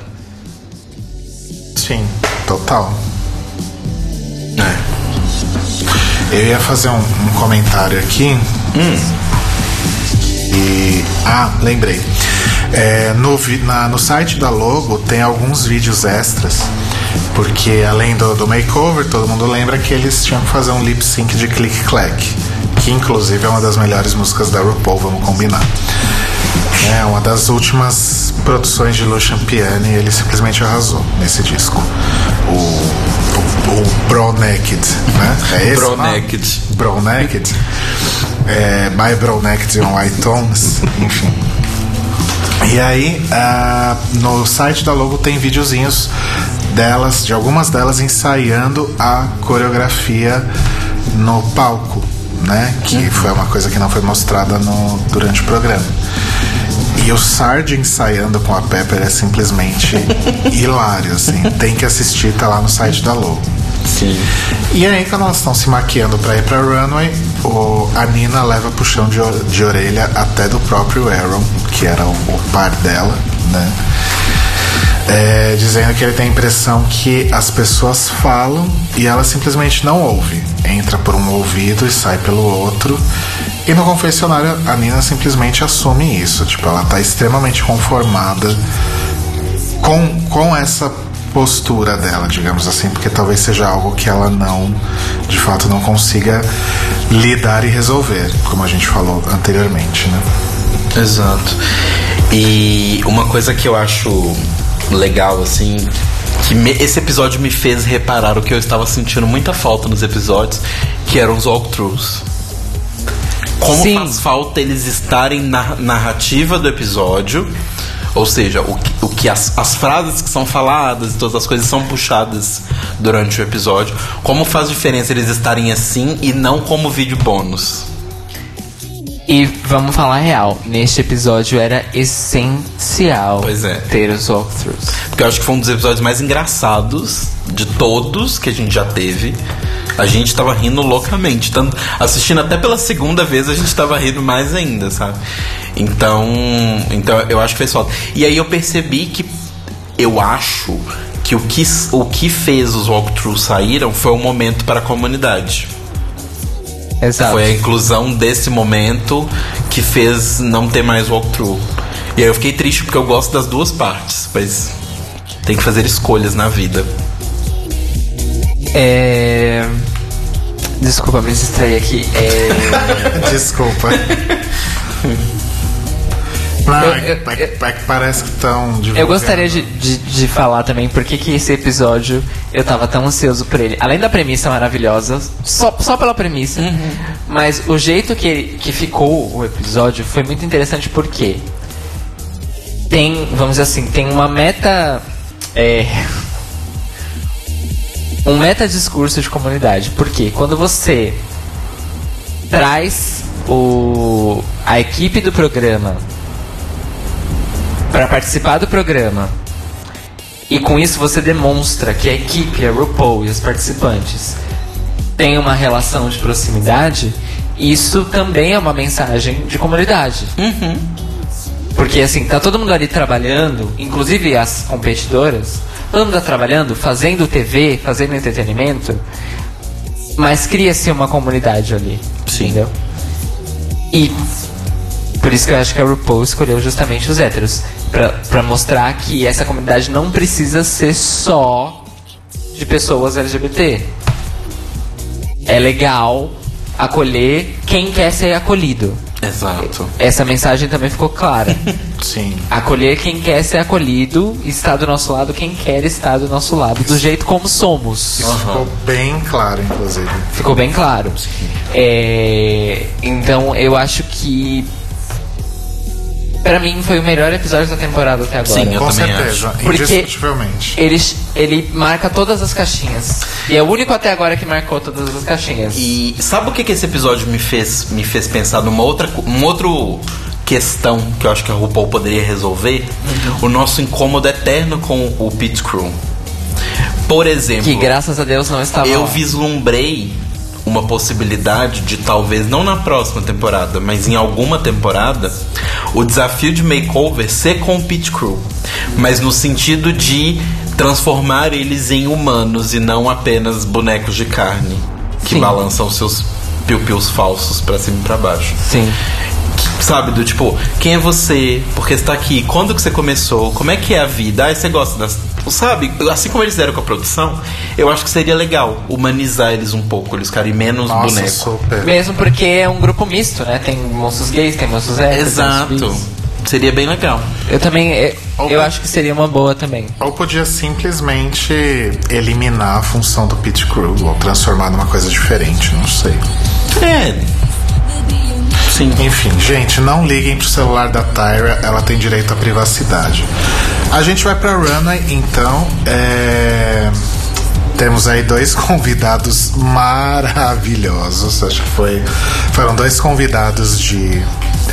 De dois- guest judges aí dos melhores de todos os tempos também, que são o Zoldi, que tava devendo aí uma presença há muito tempo, né? Ele- Eu não sabia a cara dele. Eu achei ele uma pessoa fofíssima. Ele é eu achei ele lindo de morrer. Ele é por modelo sinal. também. Ele é Ah, modelo ele é modelo? também. Além de, de, de designer, ele é modelo. Eu não sabia, não. Nossa, ele é muito bonito. eu fiquei meio passada. E aí eu achei engraçado que ele fala pra RuPaul, né? Ai, tô tão feliz que que você tá usando esse, esse vestido. Tem todas as tem todas as suas frases escritas, tipo sachê away e tal. Ela, sério? Em japonês? japonês? Não. Se eu fosse ele, eu viraria e falava, não, em turco, sua burra, Um grego idiota. sua animal de teta. Inclusive, Podia assim, ser mandarim, gente. Não, é diferente. Eu sei. E a Ru tava muito bonita. Tava linda a RuPaula. Pode ser enviesamento porque eu gostei do episódio, mas eu achei que é o melhor look dela da temporada. Não, mas é também, acho que. Porque, é numa boa, não é só a maquiagem dela e a cabeça. Não é só a cabeça dela que tava linda. Aquele vestido realmente é deslumbrante. E é super conceitual esse vestido. E a outra, a outra guest judge, né, que é. Eu gosto de falar como falavam em Glee, que dollar sign ha. Ah, amo! Que dollar sign ha. E tinha piada, né? Se na, Ingla- se na Inglaterra a, essa era Kélia. É a Kelly. Kelly, adoro.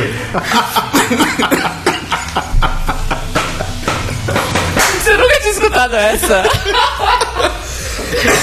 Ai, meu Deus. E se fosse no Brasil? Seria Ker. Kerra. Ker. Kersha. É Kersha. Kersha. Kersha. Ai, gente, que maravilhoso. E, sério, foi muito foda. Tipo, os dois arrasaram muito naquele painel. Eu acho que foi a, me- foi a melhor dupla de guest judges Daisy John Waters e Demi Lovato. E, gente, Tadinha da Demi Lovato. gente, Kesha, que ser humano maravilhoso. Ela é muito fofa. Eu gosto muito da Kesha. Gente, ela é divertidíssima. Ela não sabendo expressar porque que ela tava apaixonada pela Wintergreen foi a melhor coisa. Ai, ai. What here?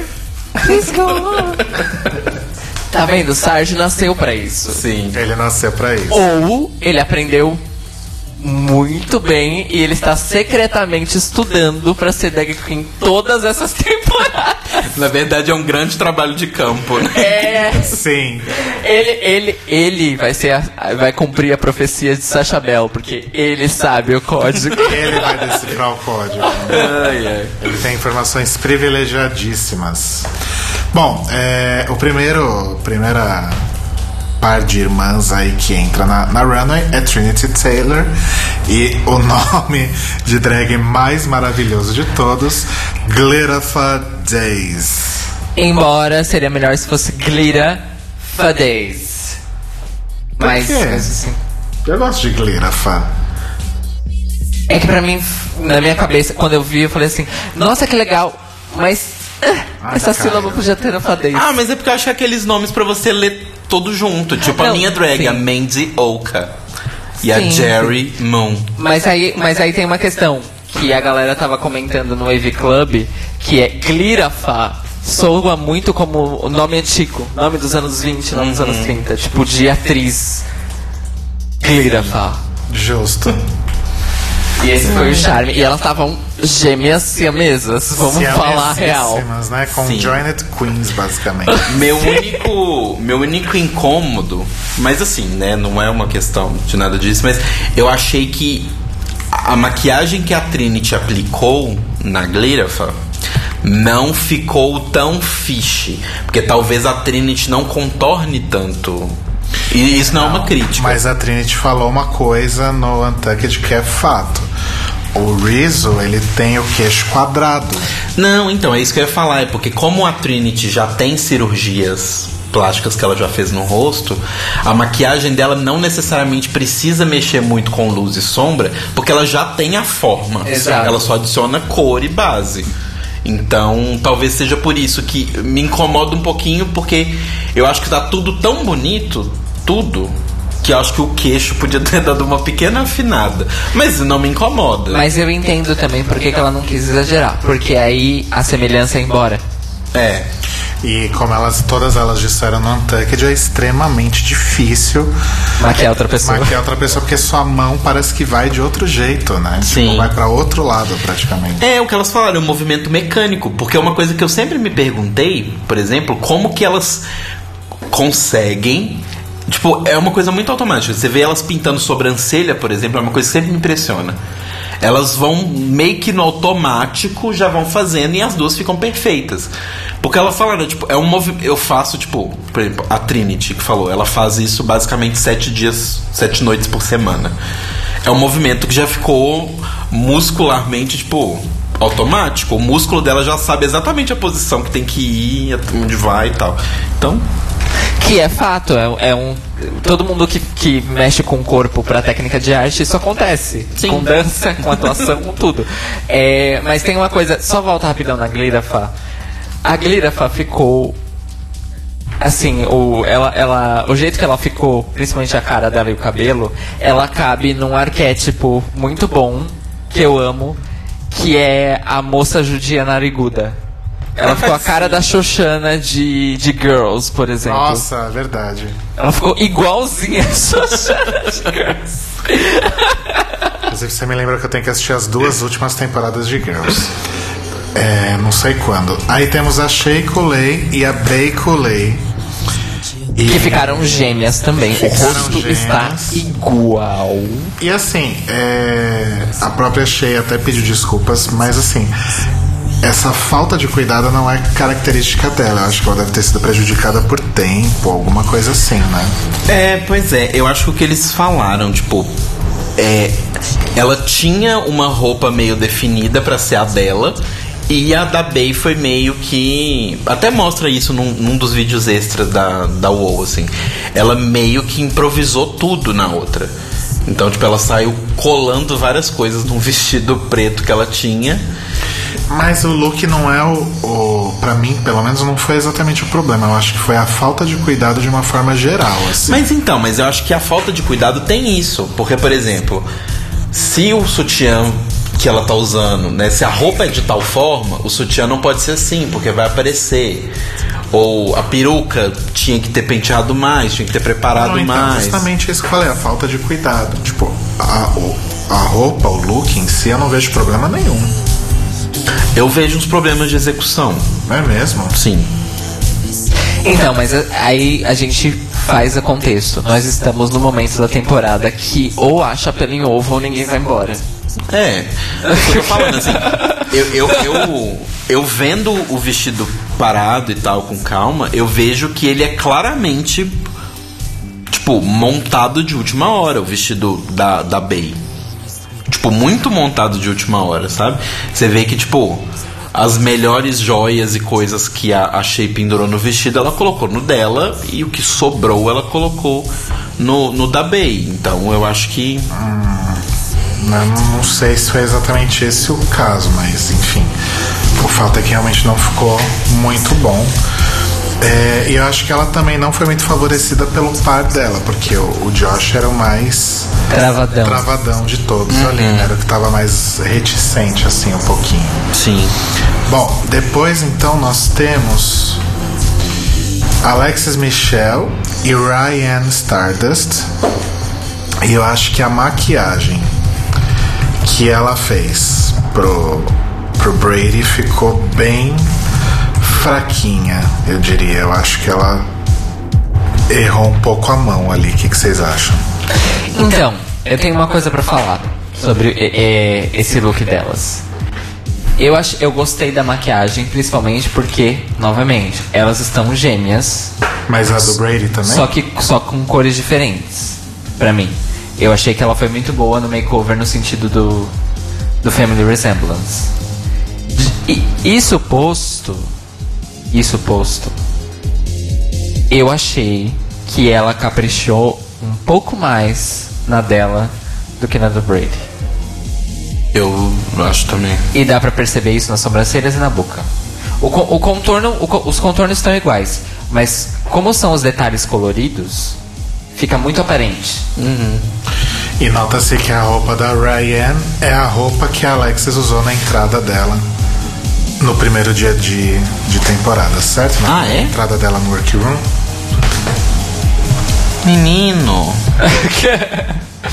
não, mas não parece a mesma, não. Imagina, ai cacete, fiz, fiz merda. Uma é mais metálica.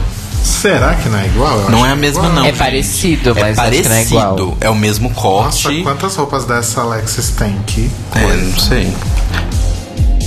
Mas enfim, Alexis já deu, né? Etc. Vai. É, assim, eu, eu achei ok. Eu, eu achei injusto. Mas é o que o cara falou, a gente tem que procurar pelo em ovo. Mas eu achei injusto o comentário do Zod do tipo, ah, é uma festa fantasia barata. Porque se a Eu gente. achei. Então, mas se a gente for levar em consideração isso, o da Shea também era uma festa fantasia bem barata. Era um vestido old Hollywood. E isso eu estou fazendo aspas bem grandes com as minhas mãos, sabe? E assim, aí entra a questão de gosto pessoal e referências mesmo. Mas. Eu não achei feio. Eu não achei desagradável. Eu achei super divertido. E principalmente, eu achei que o Brady estava super confortável e gostando do jeito que ele estava. Sim, Isso, é fica importante. claro no Untucked. Sim, sim. Ele tá muito adorando o look. E que pessoa fofa também, Sim. né? Sim. É, eu concordo com o Cairo. Eu não acho liga. que foi horrível, só acho que foi bem meh. É Estamos meh, gente. ponto em que você não pode ser meh. Estamos no ponto que não pode ser meh. E a segunda a terceira semana que era meh. Aí, Seguida. eu vou ter que concordar com o Ross, porque rolou a disputa lá entre o Ross e a Michelle, e o Ross achava que a Alexis é que tinha, Alexis é que tinha que ir pro bottom.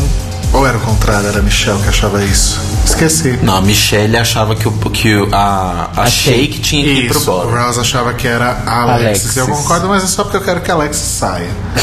Né? Então ela poderia estar linda, eu ia querer continuar que ela morresse. Eu Nossa, queria que continuar horror. querendo que ela morresse. É, aí temos a Nina com a sua fantasia de coelho. Ish. Nina e Ariana Bonina Brown. E. Bom, enfim, é como o próprio Ross falou: tinha tanta coisa que ela poderia fazer. Ela poderia colocar uma luva colorida, ela podia fazer um rabo. Um, Um rabo. né? Um pomponzinho na, na bunda. Mas ela optou pela mesma silhueta, a mesma bota, o mesmo corset, etc, etc. A fantasia lá que ela queria fazer não deu certo, beleza, então tenta fazer outra coisa, né? Essas orelhas caídas. Então, Tá bem representando a vibe dela, essa. Uhum. É um coelho triste, assim. Não chega, a ser, não chega a ser o coelho de Donnie Darko, que é assustador. É um coelho triste. é tipo o palhaço trágico dos The Sims, só que é um coelho. Vai ser uma Páscoa muito triste na casa dos Brown. E no final das contas foi toda, foi toda uma homenagem pra Ariana Grande. Porque a Ariana Grande tem o negócio do. Uma Páscoa muito triste na casa dos Brown, é foda. Porque foi toda uma homenagem pra Ariana Grande, porque a Ariana Grande também usava, tá usando agora essa lingerie, É. o, as Dangerous orelhinhas Bunny. de é, Dangerous Woman e o nome do, do, do Aaron era Ariana. Mas assim, o, o problema da Nina. Hã? Dangerous Pernalonga. Exato. O problema meu com a Nina é aquela coisa do tipo assim, se você a única coisa que você vai apresentar é a sua cabeça, faz que seja a melhor cabeça do universo. Só que, gente, tá horrível essa cabeça, sabe? Tá super mal acabado. Atrás no Untucked e na, na passarela você vê a rede e a hairline. Tá, tipo, muito ruim. Inclusive, a nona temporada vai ser a temporada das cabeças desconexas do corpo e a temporada das hairlines aparecendo, né? E a temporada Pelo dos lip sync bosta. É. Então, aí eu, eu vou falar pra vocês qual foi a minha decepção. Nem o que a Nina faz de melhor, ela fez bem nessa runway. Pois é. E nem na passada. Da, da, da maquiagem, não, a maquiagem da passada tava foda. Tirando que era só na frente da cabeça. É que ela entregou o jogo de vez, né, gente? Tipo, no Untucked ela tava lá. Me lembrou o primeiro episódio de Raple, que ela fica de costas pra todo mundo. Ela ficou lá sentada. Teve uma hora que tava o top 5 inteiro ali. Tipo, é, as cinco sentadas na ponta do sofá. E a Nina jogada atrás, né? Tipo, do, ela não tava nem aparecendo na câmera. Ela já realmente já tava fora antes daquilo, né? Sim. Mas eu fiquei triste, porque o moço, o moço gostou muito dela. Inclusive contou a história dele com depressão e vício em remédio. Nossa, e é verdade, né? Teve Foi muito momento. legal. É, o moço acreditou na visão dela, gostou das coisas que ela faz, foi super dedicado e ficou gostosíssimo na, na roupa, tenho que admitir. Nossa, ele é muito bonito também, né? Ele é muito bonito. Todos são muito gratos. Todos são bonitos. Eu fazia todos. E pelo que eu olhei na, na passada geral ali, eu fazia inclusive os que não foram pro desafio. Nossa, tinha. Tinha um barbudão ali na passada que eu falei, pelo amor de Deus. Eu vou É, até- vou- é. depois eu vou até tirar um, um, um print, print. pra guardar aqui. No, Eu, no quando entrar em Drag Race, eu vou ser. desktop. Eu vou ser a. A drag que vai sair com os contatinhos do, da equipe. Amo. E aí, por fim, depois da Nina. Por fim, não, né? Tem mais duas É. ainda. Temos a Sasha Que é do com a Natella. Donatella. Sasha e Dana ela falou, desculpa, mas elas é que mereciam ter ganho e não a Trin. Foi pau a pau? Foi pau a pau. Sim. Foi pau a pau. E RuPaul disse, admitiu que, na verdade, o lance da coreografia É, isso que eu ia que falar. deu o passo à frente. É isso que eu ia falar. Trinity só ganhou por conta da coreografia, mas em questão de look, de make e de performance ali na runway, com certeza elas foram as melhores. E assim, elas usaram uma das minhas combinações de cor preferidas, que é tons pastéis, metálicos e cores fortes aparecendo de vez em quando. Pastéis. Oh, baby. Não? Ok. Desculpa. Mas ficou muito bonito, eu gostei muito da, da roupa. Achei bem, bem, bem legal. E ainda bem que a Sasha usou as peças. Porque assim, pelo que eu entendi, esse vestido e o casaco eram uma coisa só. Sim. E ela, ela dividiu dois looks dela em duas pessoas diferentes, né? Tipo, fez um, um, um mashup dos looks. Um compos... E ainda bem que ela não usou tudo na, não só nela, porque senão ia não ter tanta graça quanto teve separado. E eu acho que o Duncan foi o que mais não parecia ele mesmo. Exato, a make foi a melhor de todas. Foi a que conseguiu mais transformar o rosto. Eu acho que é pau a pau com a do Sarge, hein? Não, o Sarge parecia que É. era ele. Não, parecia que era ele, mas o Sarge ficou tipo irmã da Miss Bia. O Charge. O Sarge ficou Sarge irmã é um da Miss Bia. chocolate. Fala, fala se ele não poderia fazer uma performance aqui no centro com a Miss Bia. Super. Super conseguiria. Olha, olha. Ele. Apesar de que ele deve ter uns 20 anos a menos que a Miss Bia. Não, sim, mas é porque ele, ele tem. A Winter, na verdade, a Winter Green. É Winter Green, né? É. Tá errado aqui, é Winter Green. A Winter Green, ela tem uma vibe de drag que quase nunca aparece em Drag Race e que eu amo, que é a drag matrona. Que nunca tem em Drag Race. O mais perto de drag matrona que a gente teve foi a Latrice. E não é o estilo dela, drag matrona, é outro rolê.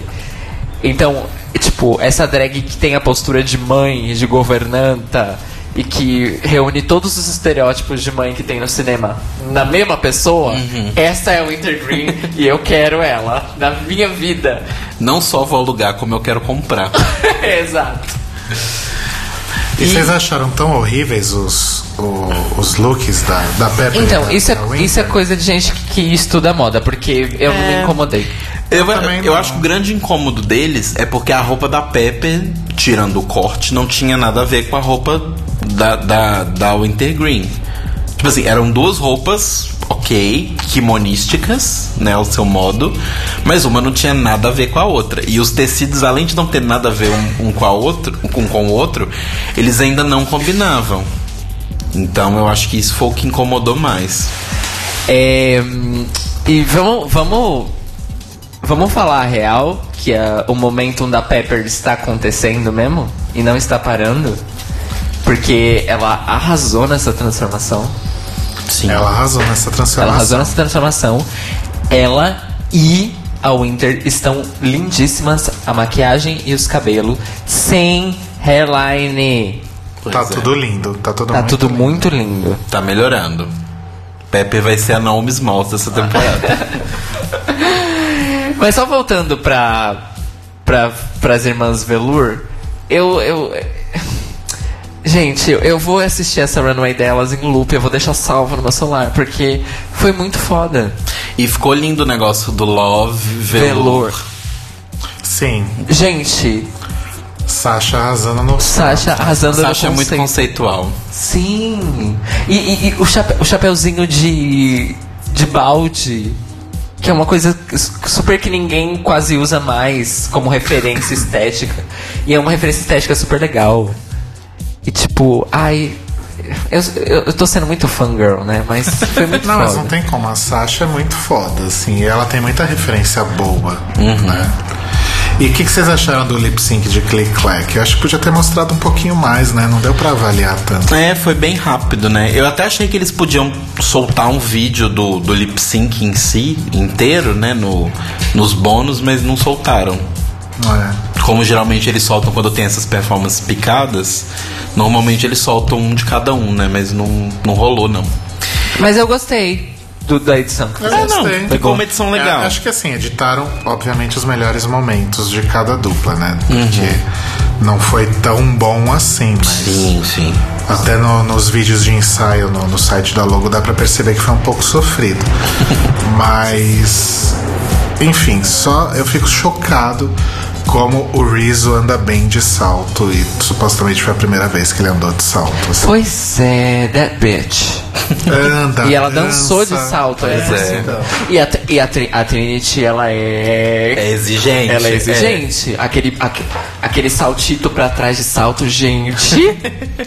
Gente, a, a única vez que eu subi, no, as duas únicas vezes que eu subi num salto, eu quase caí pra frente. Imagina Pois fazer é. aqui. pra frente. Pra frente. Pra frente. Eu, eu estava Pra lá. frente, menina, na frente! E, e aí, esse momento da, da Wintergreen gerou o melhor momento do episódio, que foi a Gente, crise a de risadas da Kesha, A que Kesha. contagiou todo mundo no painel e ninguém conseguia parar de rir, olhando pra Wintergreen. Gente, eu quero que a Kesha seja minha amiga.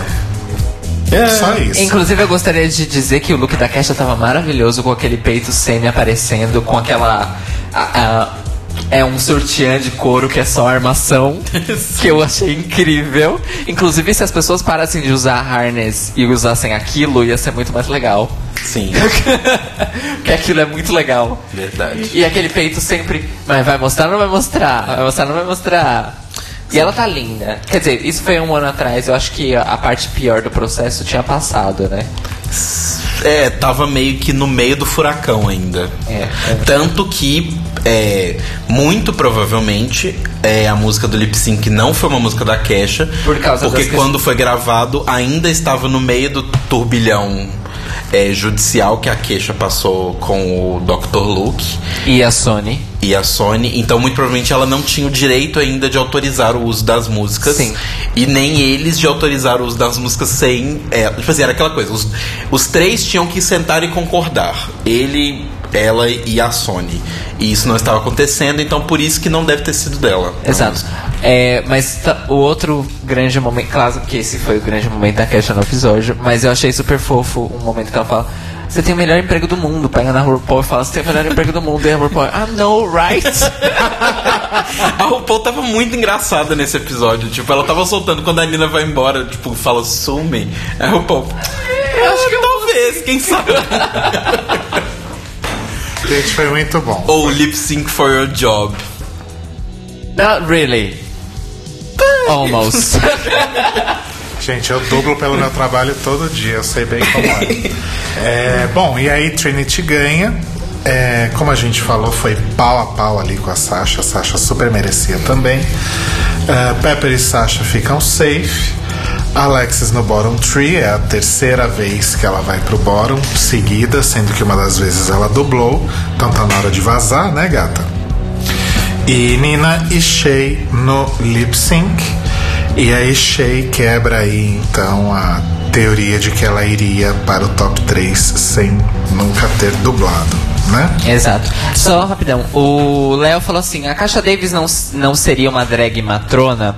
Olha, é, eu acho que ela tem momentos, mas como o, o cerne do, do personagem da Caixa Davis é ser uma anfitriã de coquetéis, eu não acho que isso seja matrona. Porque ela é, ela é a tia que tá sempre com o drink A na tia mão. bêbada. Exato. Aquela É. tia que todo mundo tem inconveniente. Sobre a questão do da Shea pra final com né, sem fazer nenhum lip sync, que agora não aconteceu, reza a lenda no Reddit, e não é um spoiler, é, é um rumor, isso não foi confirmado, de que apenas uma Queen chegaria, ficaria sem é, dublar no programa. Apenas uma Queen da Season 9 não iria dublar. Ah, gente, mas já. É a Sasha. É a Sasha. A Sasha é a única Queen que não dublou, não tem Calma, mais ninguém. calma. Antes. A Eureka saiu antes de dublar. Ai, Cê- gente. O quê? Não, estão falando que na nona temporada apenas não uma no top queen. três, na nona. Da nona temporada como um todo, apenas uma queen não vai dublar. E a Rika saiu sem dublar. Oh, Gostei. Achei, achei sagaz. Achei colê. A bacon aí. Socorro. Mas fala, conta do lip E é isso, o lip sync foi uma grande bosta. Mas Não foi uma grande bosta, foi uma pequena bosta. Eu acho que a, Shay se conteve porque ela viu que a Nina não ia entregar mesmo. E ela falou: Eu não vou humilhar ela, né? Ela já tá tão humilhada, se eu humilhar ela mais ainda. Ah. Então eu acho que ela se segurou ali. Eu esperava um lip sync mais fierce. Eu não acho que ela se segurou por causa disso. Eu acho que se segurou porque a montação dela não estava apropriada para a música. Sim, Aquele cabelo, se ela balançasse a cabeça um pouco mais, o cabelo voaria. voara pra longe. O que seria lindo, né? Mas eu achei válido o que ela falou com a Nina no. No Untucked. Que ela falou, olha, é. Porque a Nina, né? Mais um momento, Nina problemática. A Nina falou que tava afim de fazer um número da Charlie. E ficar sem fazer porra nenhuma no palco. E aí todas as outras falam que isso é uma falta de respeito. E eu- a Trinity, pra mim, né, assim, ela, cada episódio ela conquista mais os nossos corações e ela fala uma coisa que é o que eu queria entrar dentro da televisão e falar com a Nina, que é: você assinou um contrato, você está aqui para entreter as pessoas. Não é sobre você, não é sobre a RuPaul, não é sobre a gente. É sobre as milhões de pessoas que estão assistindo esse programa e que são seus fãs e que são fãs do programa e você está entregando para eles um entretenimento ruim. Não faça isso. Vai lá e faz a música. E a parte do role model, que também foi. É, e a parte de que ela é um exemplo pra várias pessoas. E aí achei completo e fala, olha, se você quer perder, ok. Não, não tô nem aí pra você. Mas eu gostaria que você subisse naquele palco e fizesse o lip sync. Porque se você não faz o lip sync, fica ruim pra mim. Do tipo, ah, eu ganhei porque a outra não fez nada. Não porque É. eu sou boa. Bom, tem gente falando mal da Sacha Bell no chat, então acho que é hora de encerrar. É, uma coisa legal do Untucked também de destacar é o saco cheio da Pepper quando a Nina começa, né? Com a Pepper tá visivelmente esgotada do negócio dela 100% done. e e mais interações com o, o crew, né? E eles falando um pouco mais sobre a visão deles sobre drag, sobre o tempo deles no programa. E aí depois eles ficam todos sentadinhos assistindo o, a formação do Bottom Two, né? Bom, a gente tem mais alguma coisa pra falar sobre o episódio, gente? Ah, uma pergunta que eu queria fazer pra vocês e pra quem tá no chat também pode responder. O top 3 vai ser Trinity, Shay e mais quem? Porque essas duas não tem o que, o que É, discutir. também acho que não tem o que ser discutido. É, então, como eu leio o Reddit semanalmente, no mínimo, eu sei que esse ano vai ser o top 3. Então. Você acabou de estragar o programa pra todas as pessoas. então, então vamos dar a pergunta, Cairo Braga. Qual o seu top 3? Sachê e Pepper, gente. É, é- é o mesmo que eu tô falando há três semanas. Sachê e Pepper. Você acha que a Trinity não vai pro top 3? Então, eu tenho duas coisas ela falar. não for, vai ser muita injustiça, sério. Eu, no décimo episódio, vou dar o meu braço a torcer e dizer que eu recebi Trinity no meu coração essa semana, finalmente. Por completo, porque antes eu tava meio assim, né? Recebi por completo. Isso posto, eu ainda não quero ela no top 3. Eu quero Peppermint, Sasha e Shea. Tá. Bom, o meu, que eu quero. Por afinidade, Bial. Questão de afinidade. O, o meu, assim, que eu queria mesmo, de verdade, seria a Shay, a Pepper e a Trinity. Não que eu não goste da Sasha, mas eu acho que ela não vai até o final. Por coisas da minha cabeça. A Sasha? A Sasha. Que Então, coisas da sua cabeça? Não sei, eu acho que a proposta dela é super legal, mas eu acho que a proposta de uma Queen inteligente ganhar já aconteceu.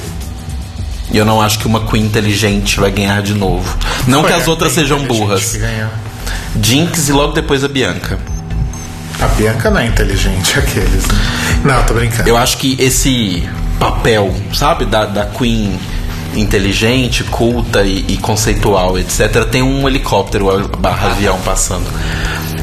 Eu acho o que meu. já foi preenchido. Então, eu acho que a Sasha não leva. É a Val Marchiotti. Tem cota agora? Não, não tem cota, mas a gente percebe que rolam uns- umas temáticas de vez em quando. Eu acho que quem. O top 3 vai ser a Trinity, a Shay e a Sasha. É, a Miss Congeniality vai ser a Pheromone. E a Valentina não vai ser nem chamada pro, pro Reunited, porque farsas não são convidadas a participar do Reunited. Né? Vejam Fifi O'Hara, por exemplo. Ó, os, os top trees aqui do- dos comentários. O Little Red que falou que é Trinity, Shay e Sasha. Aí, é isso aí. O Guilherme Jaime disse que é Shay, Trinity e Sasha também. Aí. E a Valentina Miss Congeniality. Não, porque ela não vai poder nem entrar no negócio. Ok.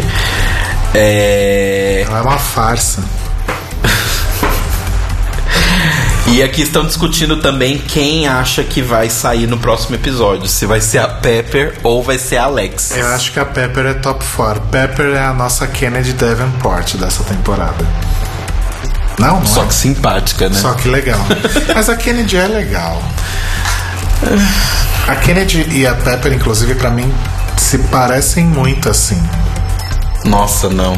Você não acha? Eu também não acho. Eu acho que elas não. têm uma vibe parecida, apesar da Pepper ser uma pessoa mais up, sabe? Eu acho que ela é mais up, ela é mais educada. Ela sabe lidar melhor com o ser humano. Sim. E outra pergunta. É, Esse é o top 3. E quem vocês acham que vai ganhar a temporada? Ai, que difícil. A gente já vai fazer a enquete com promoção sobre isso ou não? Ah, vai ter promoção? Não, já perderam, né? Untucked ao vivo. Ah, sabe a aquela, gente vai fazer. aquela que eu tinha feito das pessoas falarem a ordem de eliminação? Ninguém fez. Nin- Não, fizeram, mas já erraram. Na Já quinta erraram. semana já tava errado. Então. Vamos deixar pra fazer qualquer coisa semana que vem, porque a gente tem que pensar e só tem É, dois minutos de é. programa. Untucked ao vivo. Igual no All Stars 2. Telo Caetano, seu merchan. É vandal.com.br barra artista barra Telo Caeto. Vão lá. Tem várias camisetas, inclusive de RuPaul, que em breve será atualizada, né? Então, talvez não seja um bom momento pra Não comprar. cabe mais nome nessa camiseta, né? Começa é. por atrás. Põe, se- tipo, se a Valentina ganhasse, colocasse atrás. Que horror, Só pra ninguém ver. Cairo Braga, seu merchan. CairoBraga.com pra ver meu currículo, portfólio e mandar jobs. Jobs remunerados, tá, gente? Sempre lembrando. É, acho que uma coisa subentende a outra, né? É, Algumas hum. pessoas não entendem isso, mas sim. É bom reforçar. É... E amanhã, ob- obviamente, como toda terça, 22 horas aqui neste mesmo Bate-Canal, tem mais uma transmissão inédita do Astrolábio. É o episódio do medo. Astrolábio. Vai ser o episódio do medo amanhã. É, é isso. E eu não tenho merchan agora, terei na, em julho, apesar do Cairo já ter estragado um pouco. É, fiquem então agora com o Sense Wave e logo depois com o que assistir. E nós voltamos na próxima segunda falando sobre o episódio do Ball que este ano se chama. Gayest forever! YMCA. It's fun to stay at the YMCA. Beijo, gente. Eu espero, que esse se- eu espero que seja uma música do Village People no lip sync. Seria a primeira de homem, né? Ai, É verdade? Isso é verdade. Então tá. Beijo. né?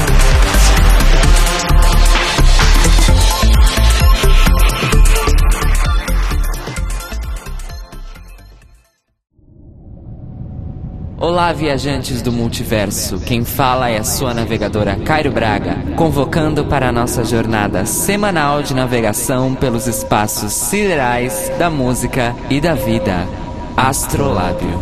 ao vivo, terças às 22 horas, com reprises às sextas, 10 horas e nos domingos às 21 horas, aqui na Rádio Sense.